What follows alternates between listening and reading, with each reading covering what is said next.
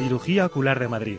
La última tecnología y el mejor equipo médico dedicados a enseñarte la vida en alta definición.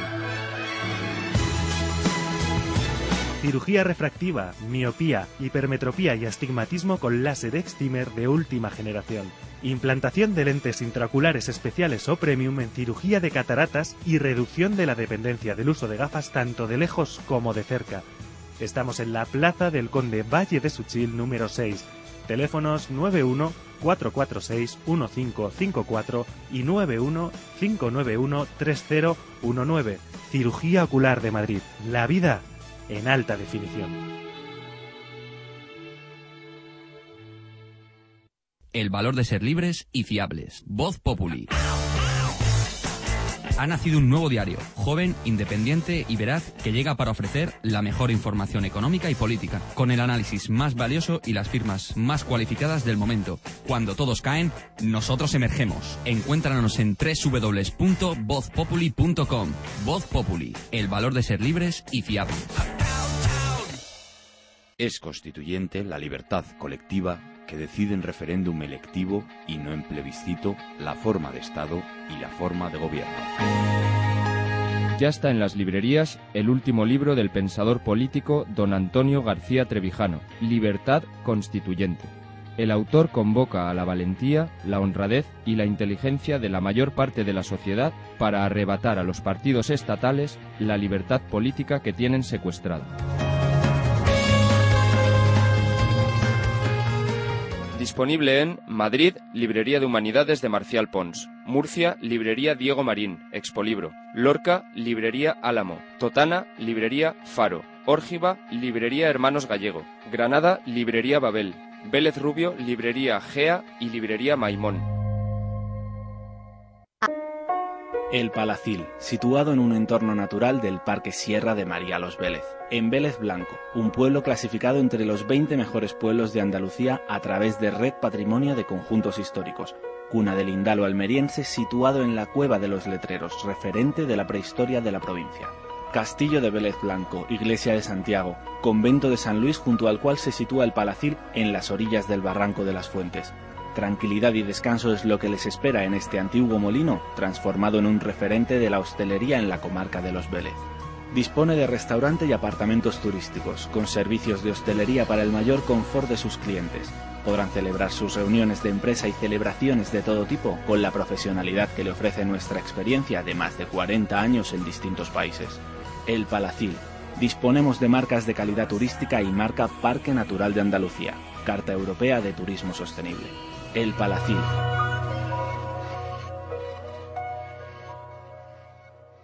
Aquí comienza Libertad Constituyente.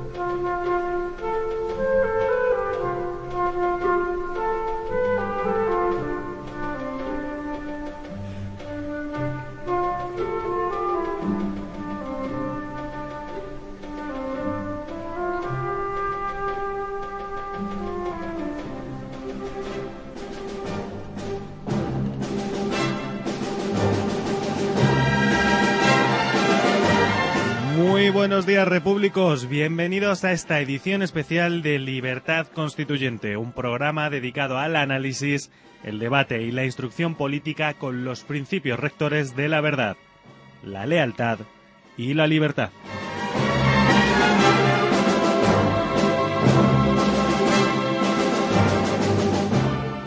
Edición especial porque entre hoy y mañana, para celebrar el Día de Reyes, emitiremos los debates más escuchados durante la trayectoria de Libertad Constituyente, un programa formado por el mejor de los equipos posibles, Carlos Gómez, Carlos Fernández y Daniel Pradillos, en el control de sonido Rocío Rodríguez y Veredas Cañizares, En la producción, Juan Martínez, quien les habla.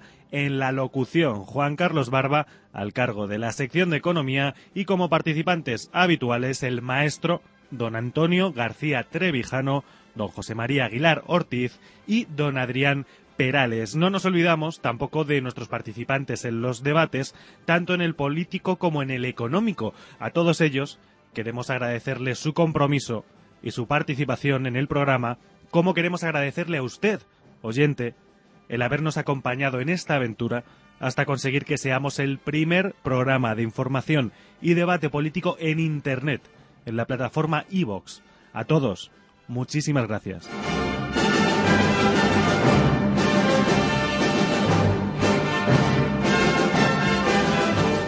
También queríamos hoy agradecer al periodista Raúl del Pozo que se hiciese eco el pasado miércoles del éxito del programa de Libertad Constituyente en la mismísima contraportada del diario El Mundo, dando fe de las posiciones que hemos escalado en el ranking de Evox. A Raúl del Pozo le mandamos, por supuesto, un saludo.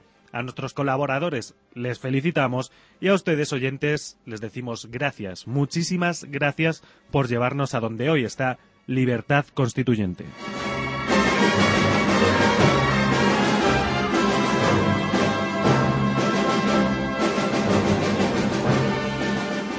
Pues dichas realizadas las presentaciones previas, comenzamos el programa de Libertad Constituyente de hoy, comenzando por uno de los debates políticos que celebramos la pasada semana con motivo de la imputación de Iñaki Urdangarín. Y si no tuvieron la oportunidad de escucharlo, les recomiendo que se mantengan hasta el final porque hay un verdadero broche de oro. No les digo más, lo escuchamos.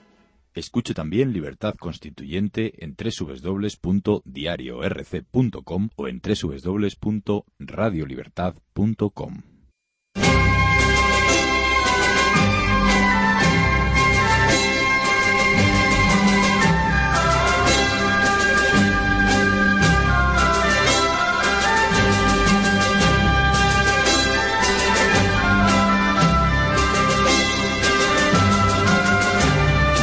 De 8 a 10 y media de la mañana, Libertad Constituyente.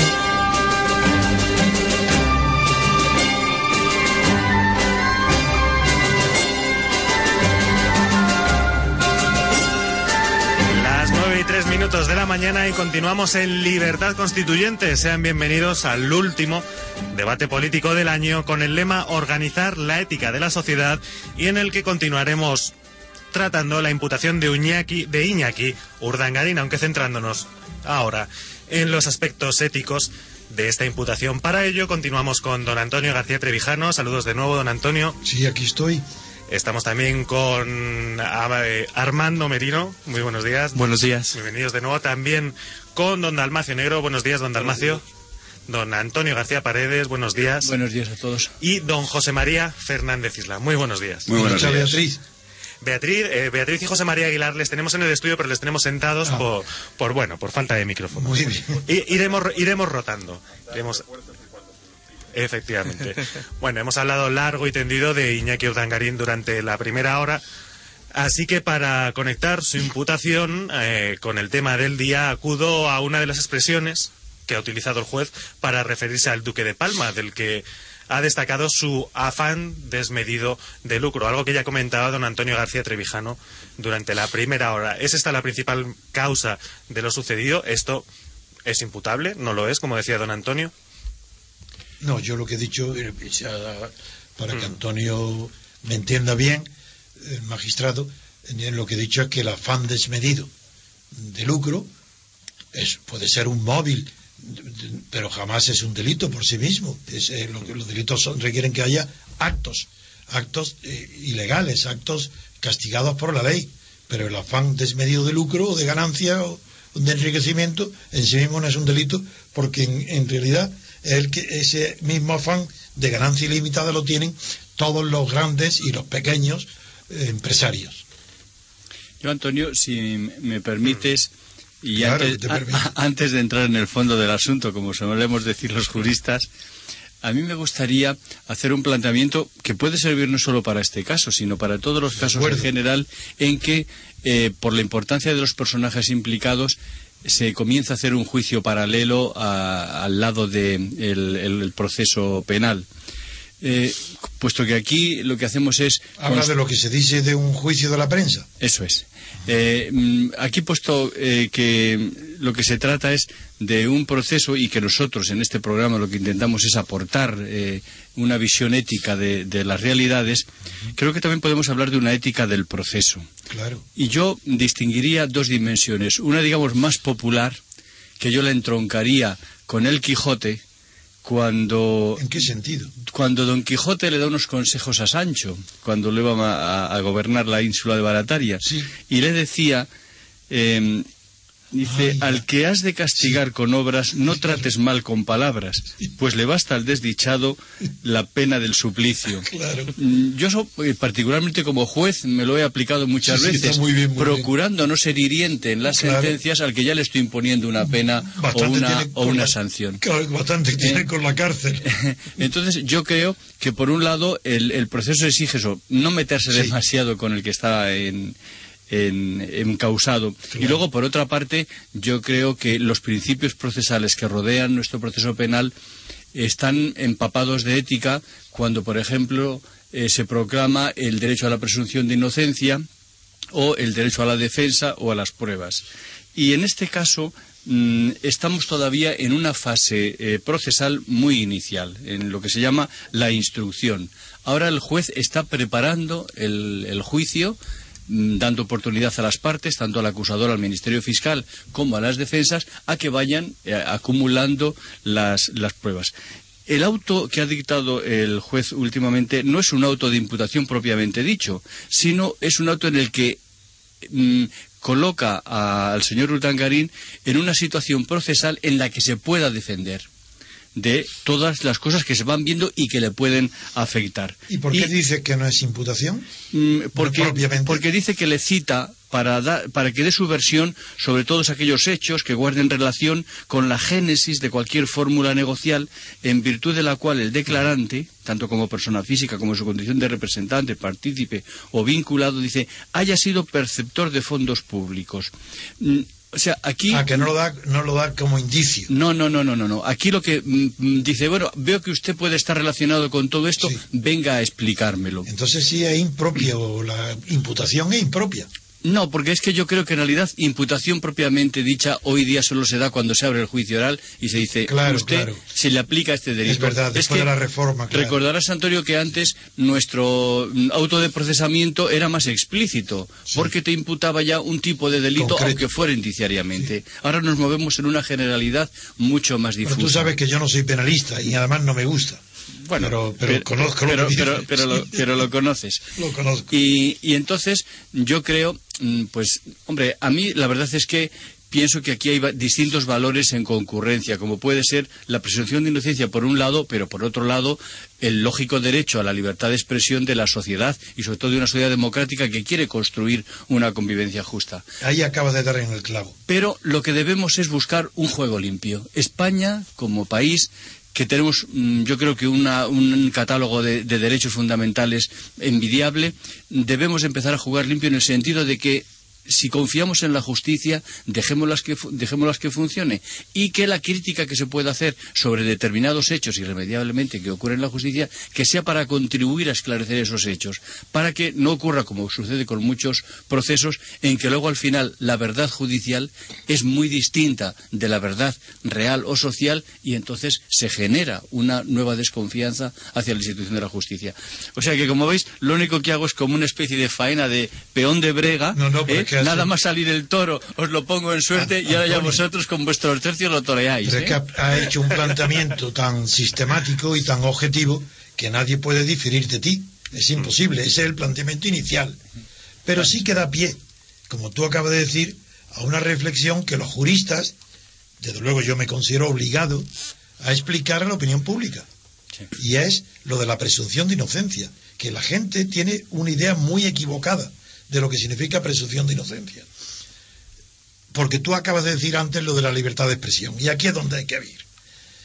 Es, es, riguroso que tu análisis, porque yo no, lo había leído, es riguroso que si no hay un indicio de un, de un, delito concreto, difícilmente puede hablarse de imputación. Por eso, como no soy penalista, no sabía que esto ya era posible hacerlo.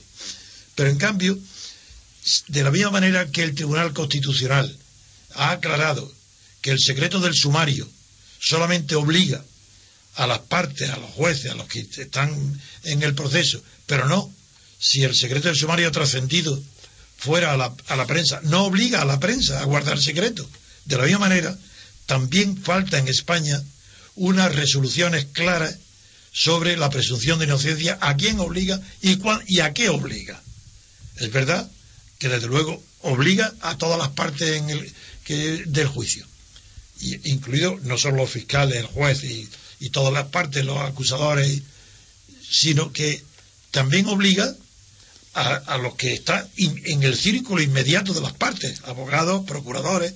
Mm. Pero en cambio, si llega cualquier noticia de una imputación como esta, tan importante, tan gravísima, social, desde el punto de vista social, no hablo desde el punto de vista jurídico, esto se verá, todavía no se ha visto la gravedad, pero socialmente es tan importante, es tan decisivo quizás para la suerte inmediata de un pueblo, de su sistema de gobierno, que cómo se va a impedir que la prensa y los, y los medios de comunicación, entre ellos esta modesta radio, ¿cómo se va a impedir que juzguemos con libertad los documentos que no tenemos a la vista? Si tenemos documentos que son los mismos que han sido aportados al juez, la prensa los reproduce, nosotros tenemos que opinar sobre esos documentos, sin estar limitados por presunción de inocencia alguna, porque lo que estamos analizando es el documento, lo que ese documento revela, sin estar prisioneros de, no, de estar siempre sujeto diciendo presunta, presunta, lo cual es una hipocresía. Porque basta con poner la palabra presunta y decir las barbaridades que se dicen de todos los que están sometidos a un juicio penal. No, es mejor no decir presunta y en cambio tener libertad de expresión en análisis de los documentos inculpatorios y ahí tener libertad de expresión. Es que, Antonio, yo creo que la libertad, eh, perdón, la presunción de inocencia como mandato a quien está dirigido es al, al Estado que es el que tiene el, el jus puniendi, el derecho de castigar, y el que puede imponer realmente una sanción o una pena al, al acusado. En el ámbito social, yo creo que la presunción de inocencia es un desiderato ético, es un respeto a la dignidad de la persona que puede estar eh, encausada. Y luego, por otra parte, la presunción de inocencia en el ámbito jurídico es una presunción, mm, y permíteme que utilice aquí el término técnico juris tantum, en el sentido de que admite prueba en contrario. Sí, eso lo sabe todo el mundo lo que eh, significa. Eh, esa presunción eh, va cediendo va bajando en su nivel a medida que van apareciendo pruebas en contra del, de, del acusado, ¿no? Pues Pero sí. bueno, que creo que eh, el, el término presunción de inocencia habría que eh, ceñirlo al ámbito estrictamente judi- judicial y en el ámbito eh, social, pues creo que lo que existe es el respeto a la dignidad de la persona que puede estar im- imputada y luego, desde luego, libertad para hablar de los hechos. Yo creo es. que eh, en España a veces somos demasiado mm, rápidos en calificar a las personas, pero muy lentos en analizar y escudriñar los hechos. Suscribo al 100% lo que has dicho y me gustaría oír la opinión de Dalmacio, que Yo aunque creo no, esté- que- no sea abogado en ejercicio, pero tiene un espíritu jurídico tan fino que quiero oír su opinión. Gracias, gracias. no, no hace falta, hombre. Yo creo que hay dos problemas éticos bastante graves. Primero, la inseguridad jurídica, la inseguridad de las leyes. Leyes que generalmente, es- técnicamente, creo que están bastante mal hechas. Has aludido tú algo a ello de que no está claro ni la inocencia, ni nada de eso. Creo que es un problema ético muy grave. Yo no sé que las leyes antes eh, yo creo que se hacían mejor, más claras, serían buenas o malas, mejores o peores, pero No, mejor redacción seguro. pero desde luego técnicamente eran bastante más La impecables. prueba es que. Stendhal leía el código de Napoleón y los reglamentos militares para aprender a escribir. Eso hoy sería. Exactamente. El mismo Código Civil Español estaba muy bien escrito. bien, muy bien. Y desde que han empezado a reformarlo, es casi ilegible lo que han reformado. Sí. La, eh, y ese es un problema. Y otro problema que me parece también gravísimo es que quizá amparado en esa ambigüedad de, de- de las leyes técnicamente mal hechas, yo no sé por qué, alguna explicación habrá, yo no soy jurista práctico, pero creo que es que se hacen precipitadamente, que eh, creo que incluso a lo mejor se hacen ambiguamente, intencionadamente. En El origen casos. de eso está, yo te lo digo, Dalmacio, no solo en España, ¿eh? Eso es general en Europa. Mm. Y también las últimas de Estados Unidos, aunque no las, no las conozco directamente, pero creo que también. Es que los proyectos de ley comienzan, sobre todo las leyes importantes, están hechos el comienzo por la asesoría jurídica, los abogados de las grandes corporaciones eléctricas, telefónicas, mm. bancos, que son los que conocen los problemas de verdad que, encuentran eh, que necesitan legislar para resolverlos. Y de ahí la oscuridad, porque si lo pusieran muy claro, sería imposible, se, se delatarían que, son leyes injustas, tienen que redactarlas de manera deliberada, no solo ambigua, sino oscuramente, para poder pasar por el Parlamento. Ya, ya. Y el otro problema ético relacionado con eso, que me parece, ese me parece gravísimo, porque es una, crea inseguridad jurídica.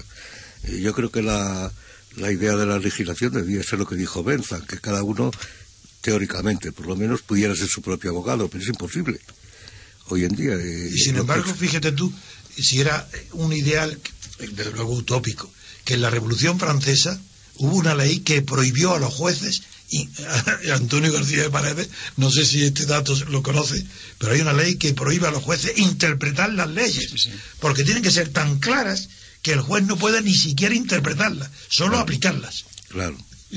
Y el segundo problema ético es el relacionado con la libertad de expresión. Yo estoy de acuerdo en que si un medio de comunicación, que sea un periodista, conoce algún dato, pues que hable de él tranquilamente. Es cierto que hable Ahora, el problema de las filtraciones. Yo estoy convencido de que ahí son manejos políticos para crear opinión en un sentido o en otro, si no es imposible. Puede ocurrir en algún caso que haya una filtración, yo no digo que no, eso es inevitable, pero siempre hay alguien que, o por casualidad incluso, puede haber un pero, pero es que sistemáticamente cualquier juicio que interesa cualquier cuestión que interesa siempre empieza a haber filtraciones. Quizá hay media dinero quizá no sé o quizá los políticos mismos lo utilizan para manejar a la opinión pública como les da la gana. creo, yo creo que eso es gravísimo. Es verdad pero yo creo que eso es porque también el 99% de los casos de corrupción de los políticos proceden de denuncias de sus socios porque han sido engañados, porque han sido disminuidos. Entonces también... O porque no les han dado parte en el negocio. sí, claro. Entonces, teniendo en cuenta el origen, eh, se comprende entonces eh, lo que acabas tú de analizar. Ya, pero me parece gravísimo el problema de esa ética. por Dios, éticamente... Lleno la ética política. Es insoportable.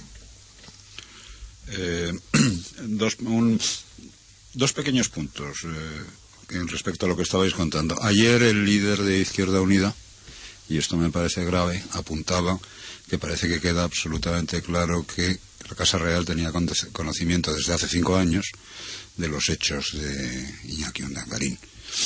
Mm, en cuanto al segundo punto, en cuanto a la presunción de inocencia, también creo que la Casa Real ha estado muy poco sutil lanzando ese comunicado donde hablaba de la falta de transparencia o la falta de mm, la conducta irregular conducta la conducta la conducta conducta poco honorable o poco eh, eh, poco ejemplar. poco ejemplar. Efectivamente era poco ejemplar es la palabra que me estaba gustando.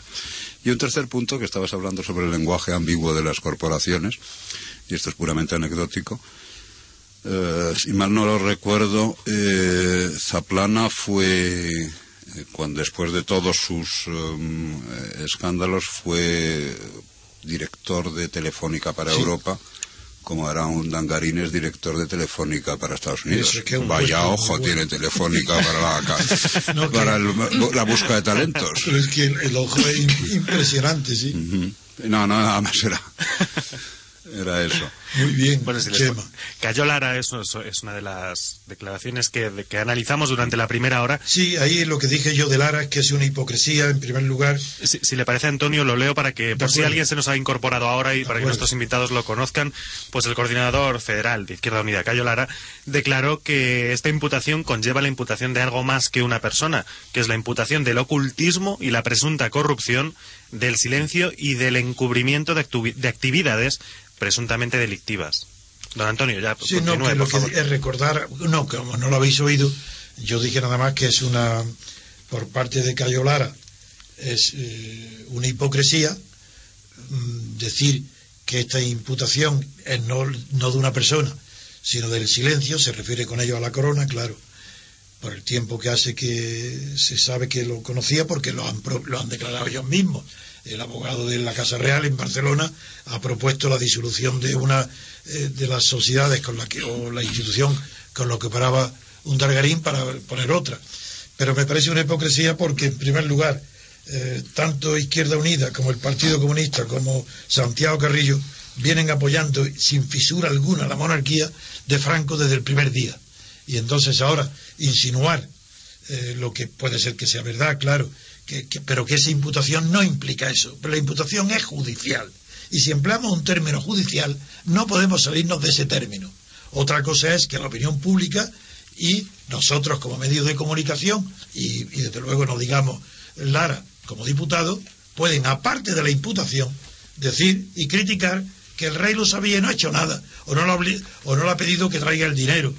Y ya recordé yo también en la administración anterior que en el derecho español y también en el napoleónico, en el, eh, de donde deriva, ya eh, existe una protección de la familia que no está obligada a declarar uno los matrimonios uno contra otro, se sabe también en el extranjero, por las películas donde lo hemos visto, que se casan delincuentes para no ser eh, acusados por sus mujeres, y donde también hemos visto que en el Código Civil Español, y vemos que existe o algo que se llama revocación de las donaciones o de los legados o de las declaraciones de heredero por causa de ingratitud cuando el favorecido por la donación o por el testamento ha injuriado gravemente con sus actos al, causante. Es decir, que esto yo no estoy de acuerdo con las declaraciones de Lara, mezclando la imputación, que es un asunto judicial, con el juicio de valor que implica la libertad de expresión respecto a la monarquía. Mm, al hilo de lo que dices, Antonio, yo creo que una cosa que no se debe olvidar y que veo que no se hace especial hincapié en, las opiniones que se están vertiendo es cuál es el bien jurídico protegido en este caso. Eh, hay que tener en cuenta que el caso Palma Arena, que es mm, como una especie de, selva en la que ha aparecido, el, porque el, caso de Iñaki Urgandarín es una pieza separada, creo que la pieza 25, eh, en, en, ese, en ese asunto tan, tan, tan complejo, realmente el blanco de la diana es la malversación del dinero público. Exacto. Ese es realmente yo creo que el problema, y además un problema que desgraciadamente en España está bastante extendido a nivel autonómico, a nivel municipal, no sé si a nivel estatal, pero bueno, que ahí sí que estamos tocando una fibra sensible de la ética social, porque claro, es muy duro y más en tiempos de crisis el que la ciudadanía pueda estar viendo cómo los dineros que salen de sus impuestos, de sus esfuerzos diarios o mensuales o trimestrales, acaben siendo mm, utilizados de forma no debida, no en, la finalidad que tienen. Y eso es lo que en realidad esto, este proceso pretende. Si es que se ha desviado el uso del dinero público, sancionar a quienes lo hayan eh, eh, desviado. O sea que estamos ante lo que tendría que ser una pedagogía de la ley aplicada a un caso concreto. Tan exacto es lo que dice Antonio, que también yo he comentado estos días de, este asunto, otro de las desorientaciones de la opinión pública, que estoy cansado de oír la tontería, la barbaridad y la, falsedad en las televisiones todas y en los periódicos en casi todos, en que dicen expertos con aire de sabiduría jurídica que esto no es delito, que no sería delito si lo que, que un señor haga eh, ponga la mano y recoja dinero de otro que se lo da, que el delito lo cometerá quien lo está dando, no el que lo está recibiendo.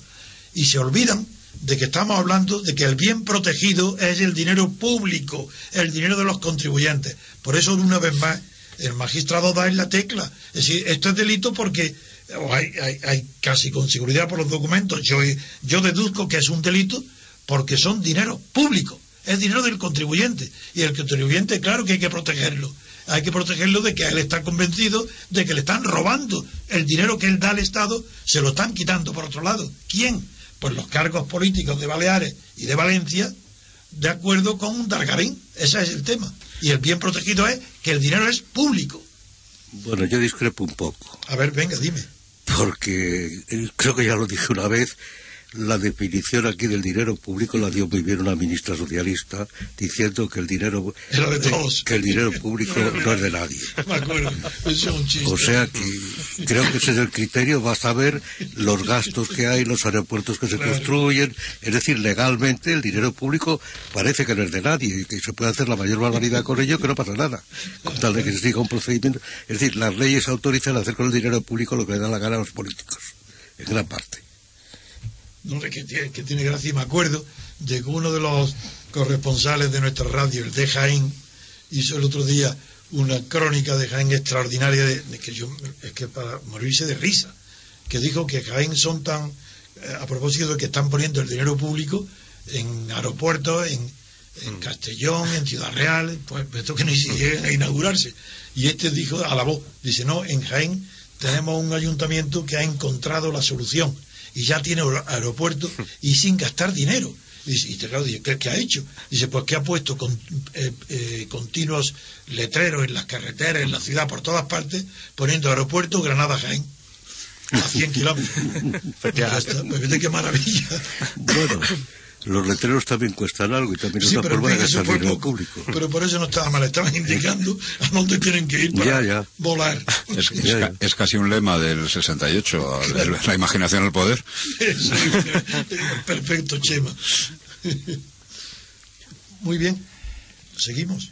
Sí, seguimos. Seguimos. No, es que yo creo que ese, ese tema eh, de- del bien jurídico protegido, yo creo que mm, conecta con lo que a veces hemos comentado aquí, el tema de la corrupción política, que parece que, mm, como el río Guadiana, unas veces sale, otras veces se oculta, pero yo creo que es una tarea pendiente. A mí me gustaría que también de esta crisis saliéramos no solo con más dinero en el bolsillo, sino también con más valores cívicos ¿eh? que ayer hubiéramos eh, restaurado o recuperado, como es la seriedad en, en la función pública. Pero Antonio, eso es una utopía.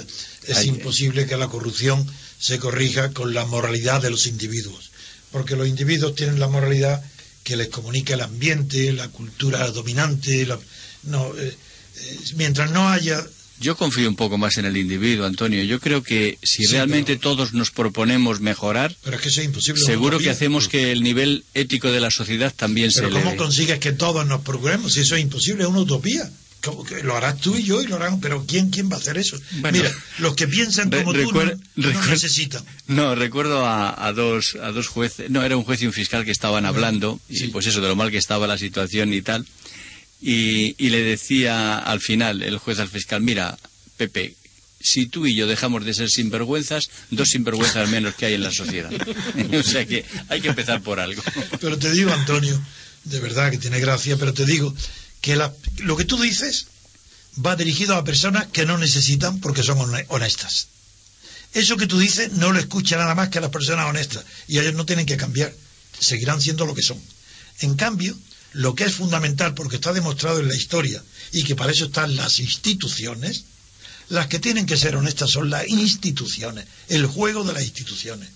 En la democracia hay separación de poderes, como decían los grandes eh, fundadores de Estados Unidos, para que el- si el poder legislativo eh, y el ejecutivo están separados, el ciudadano puede dormir tranquilo, porque las ambiciones se vigilan unas a otras y se denuncian unas a otras, pero no como en España que está como en Franco.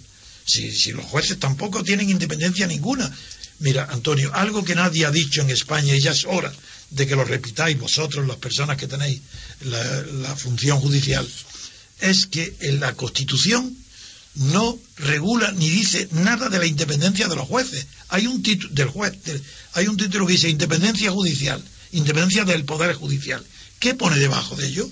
Nada referente al gobierno de los jueces. Lo que dice es la banalidad de que los jueces resuelven en conciencia. Eh, estaría eh, ya faltaría más.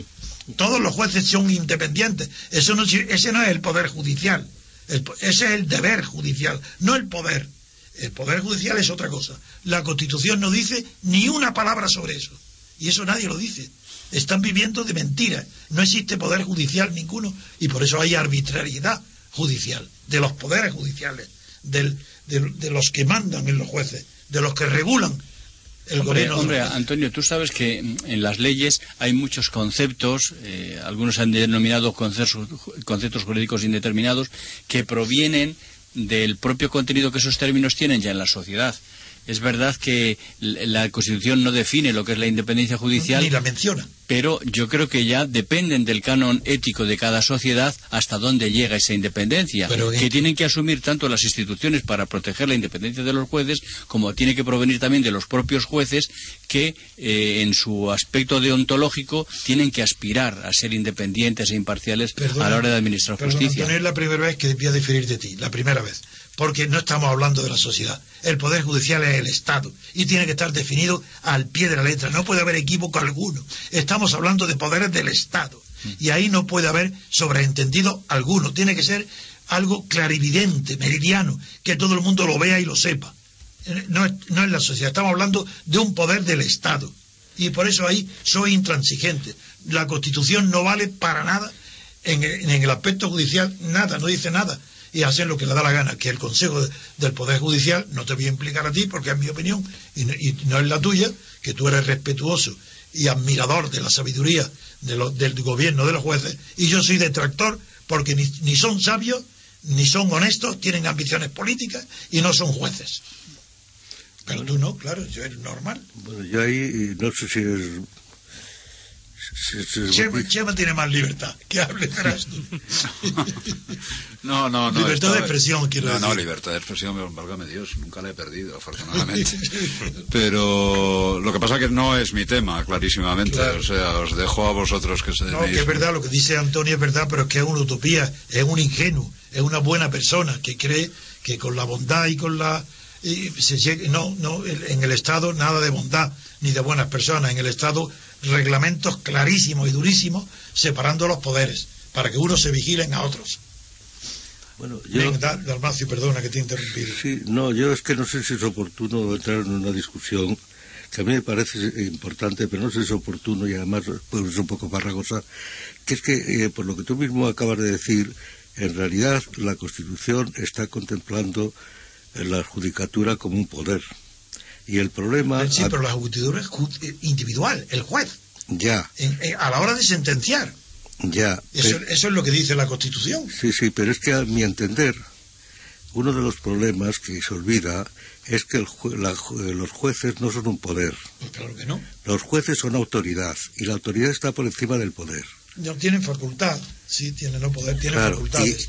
y, y entonces el problema, que es mucho más grave todavía, es que la Constitución, al decir, al, como al hablar de esa manera del poder judicial, del llamado poder judicial, que el propio Montesquieu decía que como poder es nulo, como se sabe, casi pues, casi nulo, pero tiene cierta potestad, pero vamos, no, no es, No. es autoridad. La autoridad es más.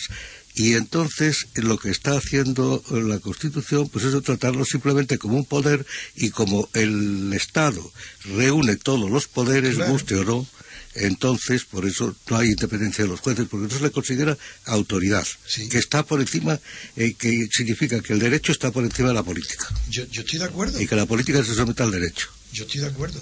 Es la célebre discusión del juez Cook, y Sí, la sí. célebre discusión de, de- en Estados Unidos del juez Marshall, Sí, cuando definió lo de la ley. Eso, claro que sí, es verdad. Claro. Todo jurista tiene que estar de acuerdo con lo que has dicho. Ya. Si no, no sería jurista. Bueno, pero por eso quiero decir que la Constitución, eh, por lo que tú mismo dices, por lo que dice la Constitución, está considerando al poder, al- Como un poder. a los jueces simplemente como un poder más del Estado. Pero no al Consejo Judicial, sino al poder, al juez individual, solo, con su conciencia. Y eso no jamás es un poder, es un deber Claro. procedente de, una, de la autoridad Por eso, moral. por la co- eh, porque, porque, eh, porque, tiene el juez autoridad tiene que conciencia, Claro. pero luego le pone por encima el poder, el Consejo Judicial, que es un poder. Y ese no lo define, en cambio, como poder en la Constitución. Claro. Claro, es que a veces, claro, si tuviéramos que llevar todas las cosas a, a su explicación, me imagino que se- tendríamos leyes kilométricas. Por ejemplo, en el caso No, de la estamos justicia, hablando de la Constitución. eh, de la, de la Cuidado, justi- de la justicia Antonio. penal, eh, ahí es donde se ve, por ejemplo, la interconexión de los poderes. Los poderes están separados, pero no desconectados. Eh, por ejemplo, el jus puniendi, el derecho a castigar del Estado. Pues lo, lo, ejercita en primer lugar el legislativo. No hay principio de legalidad penal si no hay una norma que describa una conducta concreta y que la penalice con una determinada, con un determinado castigo. Pero sería inútil que el poder legislativo hiciera eso y no hubiera luego un poder que lo aplicase. Entonces, ese mismo poder eh, de castigar deviene a otro nivel, que es el nivel judicial, en donde el juez aplica esa norma pero con independencia, en el sentido de que, de que no le va a imponer a la hora de interpretar esa ley y aplicarla en los criterios que pueda tener el legislativo o el ejecutivo, los otros dos poderes. Entonces ahí el juez tiene que actuar con independencia y quizá todavía más con imparcialidad porque yo lo que creo es que la gente lo que a veces acusa más es el ver que se inclinan más por uno o por otro sin explicarlo, o porque puede haber intereses no confesables, ¿no? Entonces, yo creo que eh, vaya que si el juez tiene poder de meter en la cárcel a una persona o no, que no lo haría el legislativo y el ejecutivo. Sí, pero yo entiendo que eso no es poder. Yo, claro que no, que no el es poder. juez, el juez dice Que quien tiene que meter la que alguien, que será el Estado, la autoridad, los, el que tenga la potestad para ello, tiene que meter en la cárcel algo. Si no, el juez no es el que mete en la cárcel a nadie, creo yo. No, no. El juez Señores, dice, Necesita su brazo ejecutor, sí. Señor, Ya veremos, ya hablaremos ahora. nos estamos, nos quedando sin tiempo. Les voy a pedir un ejercicio No, no, muy, rápido, rápido. muy rápido, muy rápido, muy ra- Rapidísimo. Muy rapidísimo. Eh, un deseo para 2011. Eh, don José María Fernández Isla. Muy rápido, do- dos palabras. Una alegría. Una alegría. Antonio García Paredes. Yo a los españoles les desearía un nivel más en su autoestima moral. Don Dalmacio Negro. Yo diría que lo que hay que tener es serenidad. Armando Merino. Mucha música de la buena. Mucha música de la buena. Don Antonio García Trevijano. Esperanza en la libertad. Sí, señor. Pues nos hemos quedado sin tiempo. Tengo que despedirles formalmente, pero quédense con nosotros unos minutos más porque tenemos una sorpresa. Don José María Fernández Isla, muchísimas gracias. Muchas gracias y feliz año. Feliz año a todos. Don Antonio García Feliz Paredes, muchas gracias. Don Dalmacio Negro, muchísimas gracias por venir aquí. Don José María Aguilar, que no lo hemos despedido en antena, muchísimas gracias por venir aquí. Don Fernando Gómez, que le veo al otro lado de la, Ay. de la cabina, muchísimas gracias. Don Armando Merino, muchísimas gracias por estar aquí est- esta semana con nosotros. Don Antonio García Trevijano, cómo no, muchísimas gracias. ¿Y qué sorpresa hay? Y pues muchísimas gracias. Tengo que despedirme. Hasta aquí los debates políticos del año. Los despido formalmente y nos despedimos poniéndole un broche de oro a esta sección del programa con la voz, la fantástica y preciosa voz de Beatriz Aguilar, que nos deleitará con una pieza musical que nosotros, con todo el cariño del mundo, le vamos a dedicar al Duque de Palma, a Iñaki Urdangarín. Eh, un detallito con él, por si está de, algo decaído estos días, ¿no? Un abrazo enorme a todos, repúblicos, y nos vemos el año que viene. Adelante, Beatriz, y va por usted, don Iñaki. Con el Vito, Vito, Vito, con el Vito, Vito va. No me mires a la cara, que me pongo colorado.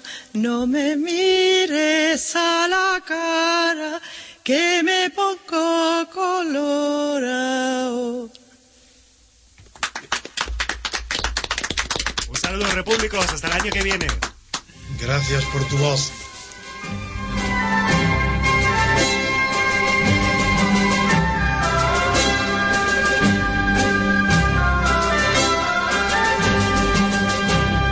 Están escuchando Libertad Constituyente. Es constituyente la libertad colectiva que decide en referéndum electivo y no en plebiscito la forma de Estado y la forma de gobierno. Ya está en las librerías el último libro del pensador político don Antonio García Trevijano, Libertad Constituyente. El autor convoca a la valentía, la honradez y la inteligencia de la mayor parte de la sociedad para arrebatar a los partidos estatales la libertad política que tienen secuestrada. Disponible en Madrid, Librería de Humanidades de Marcial Pons. Murcia, Librería Diego Marín, Expolibro. Lorca, Librería Álamo. Totana, Librería Faro. Órgiva, Librería Hermanos Gallego.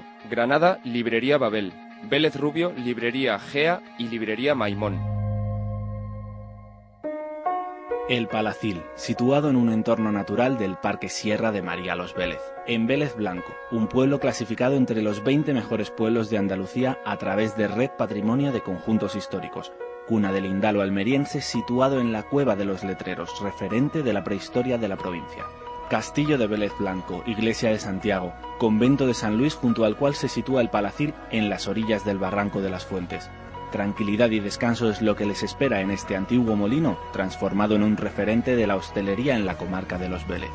Dispone de restaurante y apartamentos turísticos, con servicios de hostelería para el mayor confort de sus clientes. Podrán celebrar sus reuniones de empresa y celebraciones de todo tipo con la profesionalidad que le ofrece nuestra experiencia de más de 40 años en distintos países. El Palacil. Disponemos de marcas de calidad turística y marca Parque Natural de Andalucía, Carta Europea de Turismo Sostenible. El Palacil.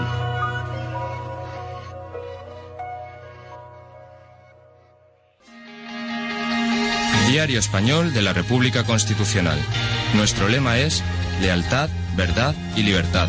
No analizamos los hechos con opiniones, los examinamos con criterio. No buscamos tanto la cantidad como la calidad de nuestros lectores. Diario Español de la República Constitucional.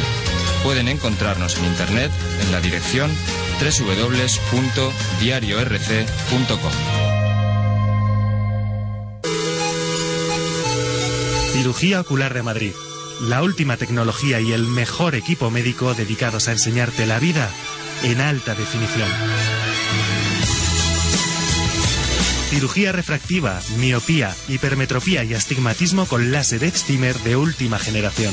Implantación de lentes intraoculares especiales o premium en cirugía de cataratas y reducción de la dependencia del uso de gafas tanto de lejos como de cerca.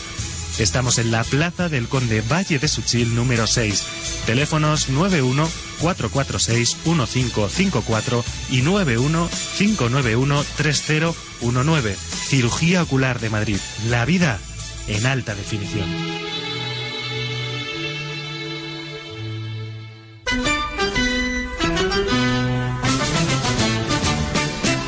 Restaurante Casa Tere. Estamos en Pozuelo de Alarcón desde 1969, en la avenida de Juan Pablo II, número 64, junto al Colegio San Luis de los Franceses. Teléfono 91-352-1998. Abrimos todos los días, especializado en alta cocina casera, servicio de aparcacoches y terraza. Casa Tere, alta cocina casera en Pozuelo de Alarcón. Cuando vengáis, os parecerá como si nos conociéramos de toda la vida.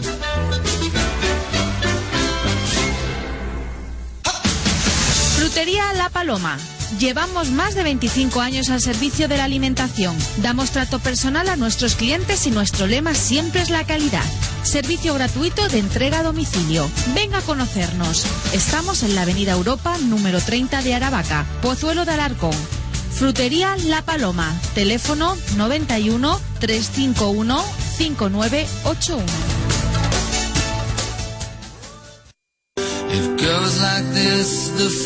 Todos los sábados tienes una cita con la literatura en Eureka Libros. Eureka Libros, divulgación científica, historia y cultura general, te esperan los sábados a las tres y media de la tarde.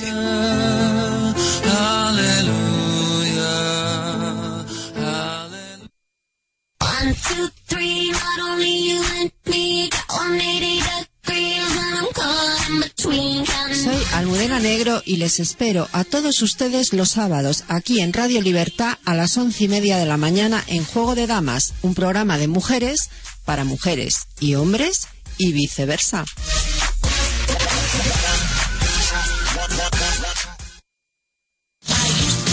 Si te gusta el mundo del automovilismo, no te puedes perder Sobre la Marcha. De lunes a viernes de 5 a 7 de la tarde, Enrique Manzano y todo su equipo te presentan las últimas novedades del mundo del motor. Así que ya lo sabes, de 5 a 7 de la tarde, Sobre la Marcha, tu programa dedicado al mundo del motor y seguridad vial.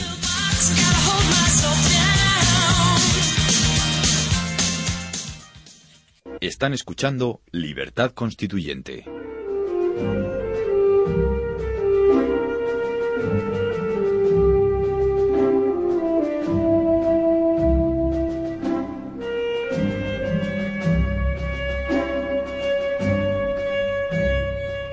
Nuestro siguiente debate hablamos sobre las propuestas en materia de ley electoral de la plataforma Democracia Real Ya. Más debate político en Libertad Constituyente. Están escuchando Libertad Constituyente, de lunes a sábado de 8 a 10 y media de la mañana y de 12 a 2 y media de la madrugada.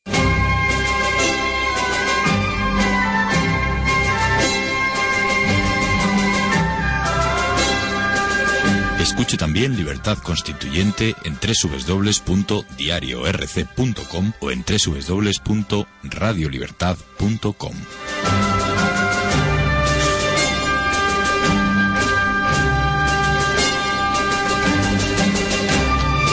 y dos minutos y continuamos aquí en Libertad Constituyente. Hoy tenemos en el estudio a Consuelo Martínez Cicluna. Muy buenos días. Hola, ¿qué tal? Buenos días. Muy buenos días y por conexión telefónica de alta calidad a don Antonio García Trevijano. Buenos días de nuevo. ¿Qué hay, Consuelo? Hola, Antonio, ¿qué tal? Muy bien, como siempre, encantado de oírte. Y yo también, Vamos de a oírte a ti. Cuánto cariño aquí. Ah, también tenemos... Desde luego. Bueno, está bien No te para equivocas. empezar el día, ¿eh? Claro que Sobre sí. todo porque ayer vi a Consuelo, te vi a ti en la televisión en un programa de la 2, que Ah. no, no me lo esperaba. Y tuve la alegría, primero, la, la alegría y la pena a la vez juntas. La alegría de reconocer tu imagen y, y tu voz, y por primera vez la imagen, y la tristeza del motivo tan eh, grave y doloroso del motivo de tu comparecencia para explicar o hablar de los asesinatos en Paracuellos. Sí. Pero por eso antes de no antes de empezar el programa quise hacer alguna pregunta si no te molesta ni es tan doloroso para ti hablar algo un poco de este asunto. No, no te preocupes, puedes hacer la pregunta que quieras. Muy bien, cuando tú quieras. ¿Hay alguien más en el en- Sí, claro. Tenemos también a don Pedro López Arriba. Buenos días. Buenos días, Antonio, y buenos hay, días, Pedro? Consuelo. Buenos días, Pedro. Y tenemos también a José María de la Rebe, que leíamos el artículo al comienzo de este programa. Muy buenos días y, y felicidades por el artículo. Muchísimas gracias. José María, enhor- enhorabuena, el artículo espléndido. Sí. Muy bueno, muy bueno, lo leí anoche. No, no he conseguido yo eh, escuchar qué artículo era, pero en fin. ¿Que no? Eh, porque El como... ayer, ¿Eh? el El, artículo, ar- el de artículo régimen y Urdangarín. Ah, bueno, bien, sí, sí. Sí, claro, Está muy bien. Que lo leí en el... sí. Me gusta mucho a mí Urdangarín. Claro. Eh, Yo lo confundo y a veces le llamo Urtain. el- sí, sí. por el, eh, apellido. Bueno, sí, que por lo visto ha jugado en un equipo de fútbol, digo, en un equipo de balonmano en sus eh, épocas jóvenes, con el que hoy es el cabeza de, de lista de... De Abayur. De Abayur, una cosa de estas. ¿Pero quién, Urtain? No, no, No, Urdangarín. no, hombre, Urtain era una persona decente. Sí, sí, Urda- Urdangarín y Miquel Arriba, ¿no? Creo que se Sí, llama. Mm. U- Urtain solo se pegaba con los demás eh, en el ring. Pero que tiene antecedente un Targarín de independentista, de separatista o No, algo hombre, así. no, no, no, no, no, que- vamos, sí, porque, vamos, su padre, por lo visto, era un hombre del PNV, sí. vasco, Ah, bueno, el PNV, Sí, bien, sí. muy bien. Y, y no sé, pero bueno, no sé si será un PNVista foralista o un Pero si me, permitís, le quiero hacer a Consuelo no una pregunta, sino que termine de explicar algo que yo no comprendo de Paracuello. Siempre me preocupó bastante ese tema por mi estrecha relación con Santiago Carrillo.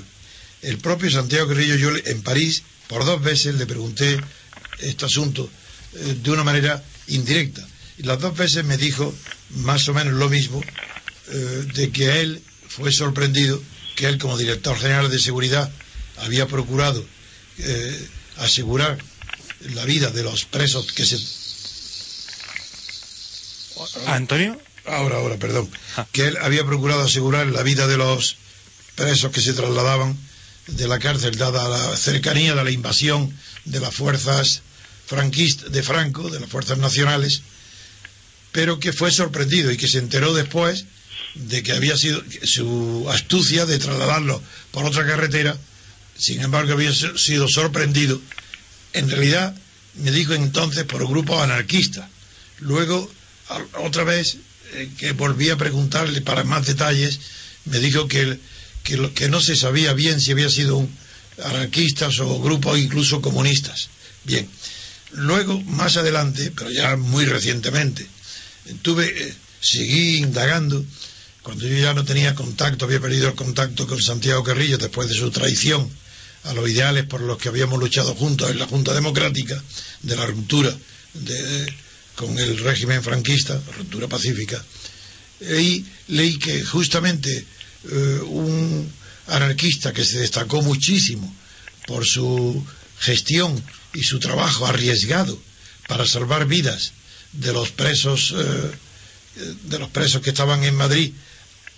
Y después de la que se llamó saca después de la primera saca que creo que fue el día 6 o de noviembre me parece que este hombre se destacó porque él mismo pidió que se le nombrara un alto cargo en prisiones y de hecho se ocupó como director y se presentó en prisiones a los dos días exigiendo que se le entregaran las listas de los que iban a ser sacados eh, para ser eh, fusilados en la carretera, ser asesinados. Y que él mismo co- cogió las listas, las guardó para salvar la vida y que de esa manera salvó por lo menos más de mil personas de, la, de, de que fueran sacados para ser luego asesinados en la carretera. Y quería preguntarte si está comprobado o sabe, sabe más noticias concretas de que este informe que yo oí en la televisión ayer decía que ese Melchor Rodríguez, que era el anarquista salvador de tantas vidas, se enfrentó con las fuerzas de Santiago Carrillo de Dirección General de Seguridad. ¿Es esto cierto? Bueno, eso está completamente comprobado. ¿eh? ¿Sí? Mm, Además, quiero decir, eh, los historiadores, no, no los de quizá más cercanos a otras posiciones, ¿no? sino Paul Preston, por ejemplo, que tiene una posición que tú conoces sobradamente sobre estos temas, apunta directamente a Carrillo. Y Paul Preston es uno de los que ha mantenido sobre este tema también eh, la posición de eliminar a la quinta columna, que la quinta columna eran los presos que estaban en la Eso cárcel. es evidente. La día de la, la quinta columna, eso que sí, sí que es verdad que fue el pretexto. fue el pretexto. Y Paul Preston siempre ha mantenido la necesidad de acabar con, con esa quinta columna, ¿no? Sí, eso es verdad. Eh, y sin embargo, por ejemplo, en el documental así aparece recogido apunta directamente a Carrillo. Carrillo ya no puede esconder su responsabilidad en los hechos, ¿no? Y es cierto que hay un enfrentamiento. Es más, Melchor Rodríguez es nombrado. Hay un momento en el que se le cesa y en ese momento vuelven a iniciarse nuevamente las sacas. Hasta Dos que- días después. o- Dos días después o no sé exactamente las fechas. Nuevamente vuelve a ser nombrado y se termina con las sacas. O sea, la figura, y además en el documental quedaba muy bien reflejado, ¿no? La contraposición entre dos figuras, que es Melchor Rodríguez y que es Carrillo. Ambos tienen una responsabilidad y la diferencia que hay entre uno y otro es que aquí no es buenos y malos. ¿eh? Eso lo de- debió de haberlo en los dos bandos, claro, lógicamente y necesariamente, ¿no? Uno puede asumir en su vida determinadas posiciones y decir, bueno, yo no puedo permitir esto, ¿no? Porque quien tenía que mantener la legalidad lo que hace es trasladar sin acusación, sin juicio y tiro en la nuca. Eso es lo que hay. ¿no? Y los datos vienen a demostrarlo. Entonces, no son fuerzas incontroladas, no son anarquistas, no son comunistas. Todo está muy organizado. Autobuses de dos pisos donde se saca Sí, a la gente. eso sí lo sabía. Claro, en el centro de Madrid, atravesando en plena guerra, ¿eh? esto, mm, ¿cómo va a ser? De una manera incontrolada. No, todo está muy No, y organizado. recuerdo, Consuelo, que la segunda vez que hablé con Santiago Carrillo de este tema, me dijo que él se enteró después de la primera jornada, no me aclaró que había habido que hasta casi al final de mes hubo- siguió, Siguieron las sacas. no me lo aclaró, no me lo dijo, pero sobre todo lo que sí recuerdo es que me dijo que él se enteró de la primera asesinato, de la primera oleada, del día 6 creo que era, se enteró porque se lo dijo al día siguiente o dos días después un, un, eh, un noruego o finlandés de una embajada, un extranjero que se lo dijo y que pero que ya ya él no no podía hacer nada porque aquí era un caos ya. Es- Ya. eso fue las Está apuntando directamente a la figura de Félix Slayer, que hay un libro, que era el cónsul noruego en Eso, Madrid. eso, eso, eso. Entonces ese cónsul noruego se entera, ese cónsul, no es que Carrillo no se entere a través de él, no, es que el cónsul, y además eso todo está escrito, recogido, y se acaba de publicar un libro gracias a la figura de Ezpeleta, que es uno de los que forman parte de la hermandad de Paracuellos y que ha hecho una gran labor en ese sentido de recuperación de datos. Slayer se entera porque va buscando al padre de Ricardo de la Cierva para salvarlo. Y se entera de que lo han matado, se lo han llevado y lo han matado. Y entonces, buscando a uno, se entera de cómo se han producido las sacas. Yo solamente, y mm, termino con esta cuestión, solamente te digo que, por ejemplo, la primera saca se efectúa en madrugada, eh, pues en la noche que va del 6 al 7, ¿no? La última carta que escribe uno de mis abuelos, porque me matan a los dos y a mis dos tíos, uno de ellos menores de edad, Uno de tus tíos tenía 16 años. 16 años, ¿eh? Que qué delito tenía. ¿eh? No tenía ninguno delito, pero vamos, quiero decir, es 16 que años. ese es un exterminio familiar, porque se llaman al padre y a los dos hijos. Entonces, la última carta que escribe uno de, de mis abuelos, el militar, al que lo matan con sus hijos, está fechada de madrugada, la madrugada del día 7. Él ya es consciente que se lo van a llevar porque se han llevado ya la primera saca. Y, y es una carta de despedida en la que, igual que la carta, por ejemplo, de Pedro Muñoz Seca, Sí. que ha salido publicada, son cartas de despedida. Sí. Ellos ya saben que los van a matar, lo saben los presos. ¿Cómo no los van a saber los que se lo llevan? ¿Cómo se va a enterar Carrillo por noticias de Slayer? Eh, se podían sacar autobuses llenos de presos. Y el director general de seguridad y el director general no saber nada. Y Serrano Poncela, que era el segundo Sí, de Carrillo, segundo, no saber sí. nada. Yo, de todas formas, claro. Consuelo, eh, tengo que confesar mi ingenuidad, que siempre pasa, incluso a las personas más advertidas, eh, suele pasar. Yo tenía tanto deseo de que Santiago Carrillo no tuviera una responsabilidad personal de ese orden tan grave y tan doloroso, que lo creí. Lo creí porque tenía mucho interés la Junta Democrática y lo creí. Y luego, más adelante, es cuando eh, después de su traición, es cuando repa- traición a la Junta Democrática y al Partido Comunista, pactando con, con los, con los eh, fuerzas franquistas, pactando con Fraga y defendiendo a Fraga en las Cortes frente a un levísimo ataque de Jiménez de Parga. Eh, eh, después de eso es cuando ya repasé todo y ya sospeché que era había sido culpable y conocedor. Yo, si me permitís, de todas formas, acotaría con un dato que, que a lo mejor es, es de, de interés y de, y de puro conocido, probablemente olvidado, y es que hay un, un texto de un agente soviético importante en, en la época y organizador de esas matanzas, eh, Mikhail Kostov, que era el, el corresponsal de Pravda en, en Madrid, que cuenta perfectamente en su diario de la Guerra de España, está editado por Rodrigo Ibérico, y hace muchos años y cuenta perfectamente cómo se organiza y se prepara la, sa- la salida. Sí, yo conozco ese libro, sí. Y, y ahí cuenta, y Carrillo pues es uno de los chicos que efectivamente a lo mejor no es el principal culpable, porque es una operación organizada por la, eh, por la inteligencia, por, por los servicios de inteligencia soviéticos en Madrid. En realidad, él fue un, un subordinado probablemente disciplinado que se limitó a cumplir las órdenes que recibía, pero vamos, lo cuenta perfectamente. Hay que acabar con la quinta columna, hay que tomar medidas intolerables, lo va contando en, en su... Yo le, le tengo que hacer un ojearlo, tengo Yo no quiero distraer más a los oyentes solamente que creo que este dato es muy importante y nos lo agradecerán por, por la calidad del testimonio de Consuelo. Pero ya eh, te lo agradezco muchísimo y no quiero entretener más el tema porque es doloroso hablar de él para ti y para todas las víctimas y, y, eh, un episodio de los más crueles de la guerra. Y, y- y podemos pasar ya a la orden del día que tengamos señalado. Muy bien. Eh, bueno, pues antes, antes de comenzar tengo que poner en conocimiento de la mesa que hablé ayer con personalmente con Vicente Carreño, quien tenía muchísimas ganas de participar en el debate de hoy, pero que bueno, por, por imponderables no pudo participar. Finalmente, aún así, me pidió que les transmitiese a todos ustedes sus ánimos, su apoyo y su voluntad de, en cuanto les sea posible, entrar a colaborar con nosotros. Lo sentimos mucho. Pues sí, fuerte saludo para Vicente Carreño. Entramos ya en lo que es el debate que hemos planteado hoy, que sería, eh, bueno, Democracia Real ya ha convocado una manifestación para este mismo domingo en la que quieren reivindicar, según anuncian, un sistema electoral justo y proporcional. Esto es literal de- del manifiesto que han editado. Y para ello proponen un sistema organizado desde la consigna una persona, un voto lo que, según dicen en el manifiesto por el que convocan esta, esta acción, esta manifestación, garantizaría la proporcionalidad de la representación parlamentaria conforme a las preferencias de los españoles. El manifiesto es puramente, digamos, persuasivo, publicitario, propagandístico, pero, sin embargo, sí que añaden un texto un PDF en el cual, eh, bueno, se pueden ver todas las propuestas de forma más o menos razonada. Entonces, yo si quiere la mesa les voy leyendo partes y ustedes lo comentan. Ni hace falta siquiera, de Ni hace momento. falta, o no, lo que tienen sí, ya. Luego Mm. sí, porque de momento ya el rechazo total y frontal a ese engendro que han preparado, porque lo que yo no lo había oído, pero lo que has dicho de que es un sistema justo, ahí ya empieza la, la mentira, porque la el sistema electoral no tiene que ser justo. La idea de justicia no, atañe al sistema electoral. Lo que tiene que ser el sistema electoral eh, tiene que tener la condición indispensable, sin la cual no hay sistema electoral, es que sea electoral.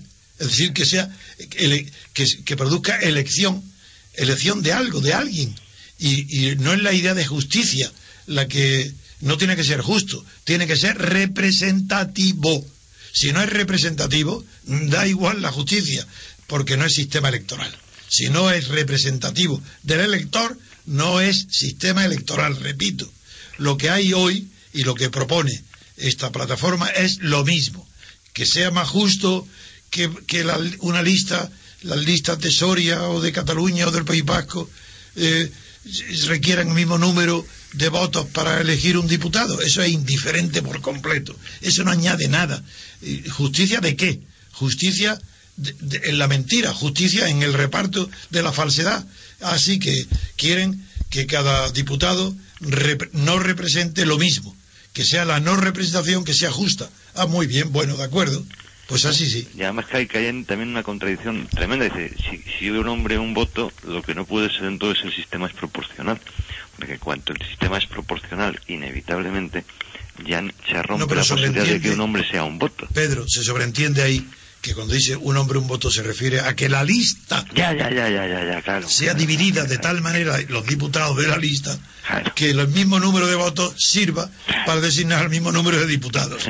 Es- eso es lo que quieren decir, pero que también está mal expresado. Está muy mal expresado y, y como tú muy bien dices, el, el que sea justa un- una, una elección Eso es demencial. Es demencial, como, como si, si es justo un sorteo de la lotería, ¿no? Sí, eso "Ah, es, claro", eso. dices, "Válgame Dios, aquí tenemos uno cerca, ¿no? Bueno. Dice, el sorteo de la lotería se va a ser muy justo. Dice, hombre, pues entonces no será aleatorio, ¿no? Claro. claro. Eso recuerda a esas constituciones en las que los españoles eran buenos por definición normativa, ¿no? Lo que decían, bu- bueno y benéfico. Y benéficos, fue- esa claro, fue la de que- 1812. Por eso, que vamos a entrar el próximo año justamente ¿eh? Sí, en el bicentenario. Bueno y benéfico, justo, ¿Eh? hay que ver Claro, un- una pero- lista que es reparto de diputados y que la llama justa. El reparto de lista y le llama justa, la palabra justa. Son unos pobres hombres, no tienen ni idea siquiera de lo que quieren. Bueno, pues aclarado este punto de la justicia, eh, les leo otro de los puntos que vienen en el texto, ya les Muy bien. decía, que acompaña el manifiesto. Leo del original. Eh, los, que los escaños de las cámaras se repartan por provincias en vez de directamente a nivel nacional, lo cual sucedería si España fuera una única circunscripción y no las 52 de las cuales se compone actualmente. Es decir, proponen una única circunscripción electoral. Eh, lanzo la pregunta a la mesa, ¿qué opinan de esta petición? De democracia Bueno, real ya. Yo creo que Consuelo puede explicar muy bien Yo por estaba qué- diciendo por qué, por qué la ley de intervinieras Don tú. produce esto, lo que produce, claro. Hmm. No, que Consuelo lo explicará muy bien. No, no, no tanto como tú. No, por Dios. Lánzate. Bueno, que ellos están No, yo- protestando yo, si, me permitís, si me permitís, diría que, claro, ya el, el- el- lo que peor que produce el sistema DOM y el sistema representativo Esta es es estas logorreas mentales, ¿no?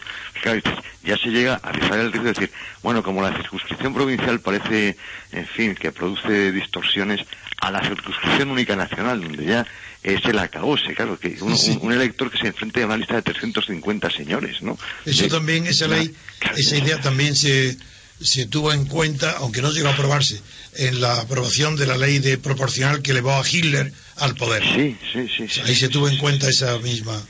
Hombre, aquí en España quizás valga la pena recordar, que es un tema que he mirado ayer un poco por encima, que el, el gran, la gran distorsión, y es curioso recordarlo, del sistema electoral se produce justamente en la época de la Segunda República, cuando se altera la legislación electoral por primera vez y deja de haber distritos uninominales para empezar a meter sistemas proporcionales. Y desde entonces para acá, el tema, la verdad es que francamente ha ido ¿Pero a peor, cuándo ¿no? fue eso? En el año 31.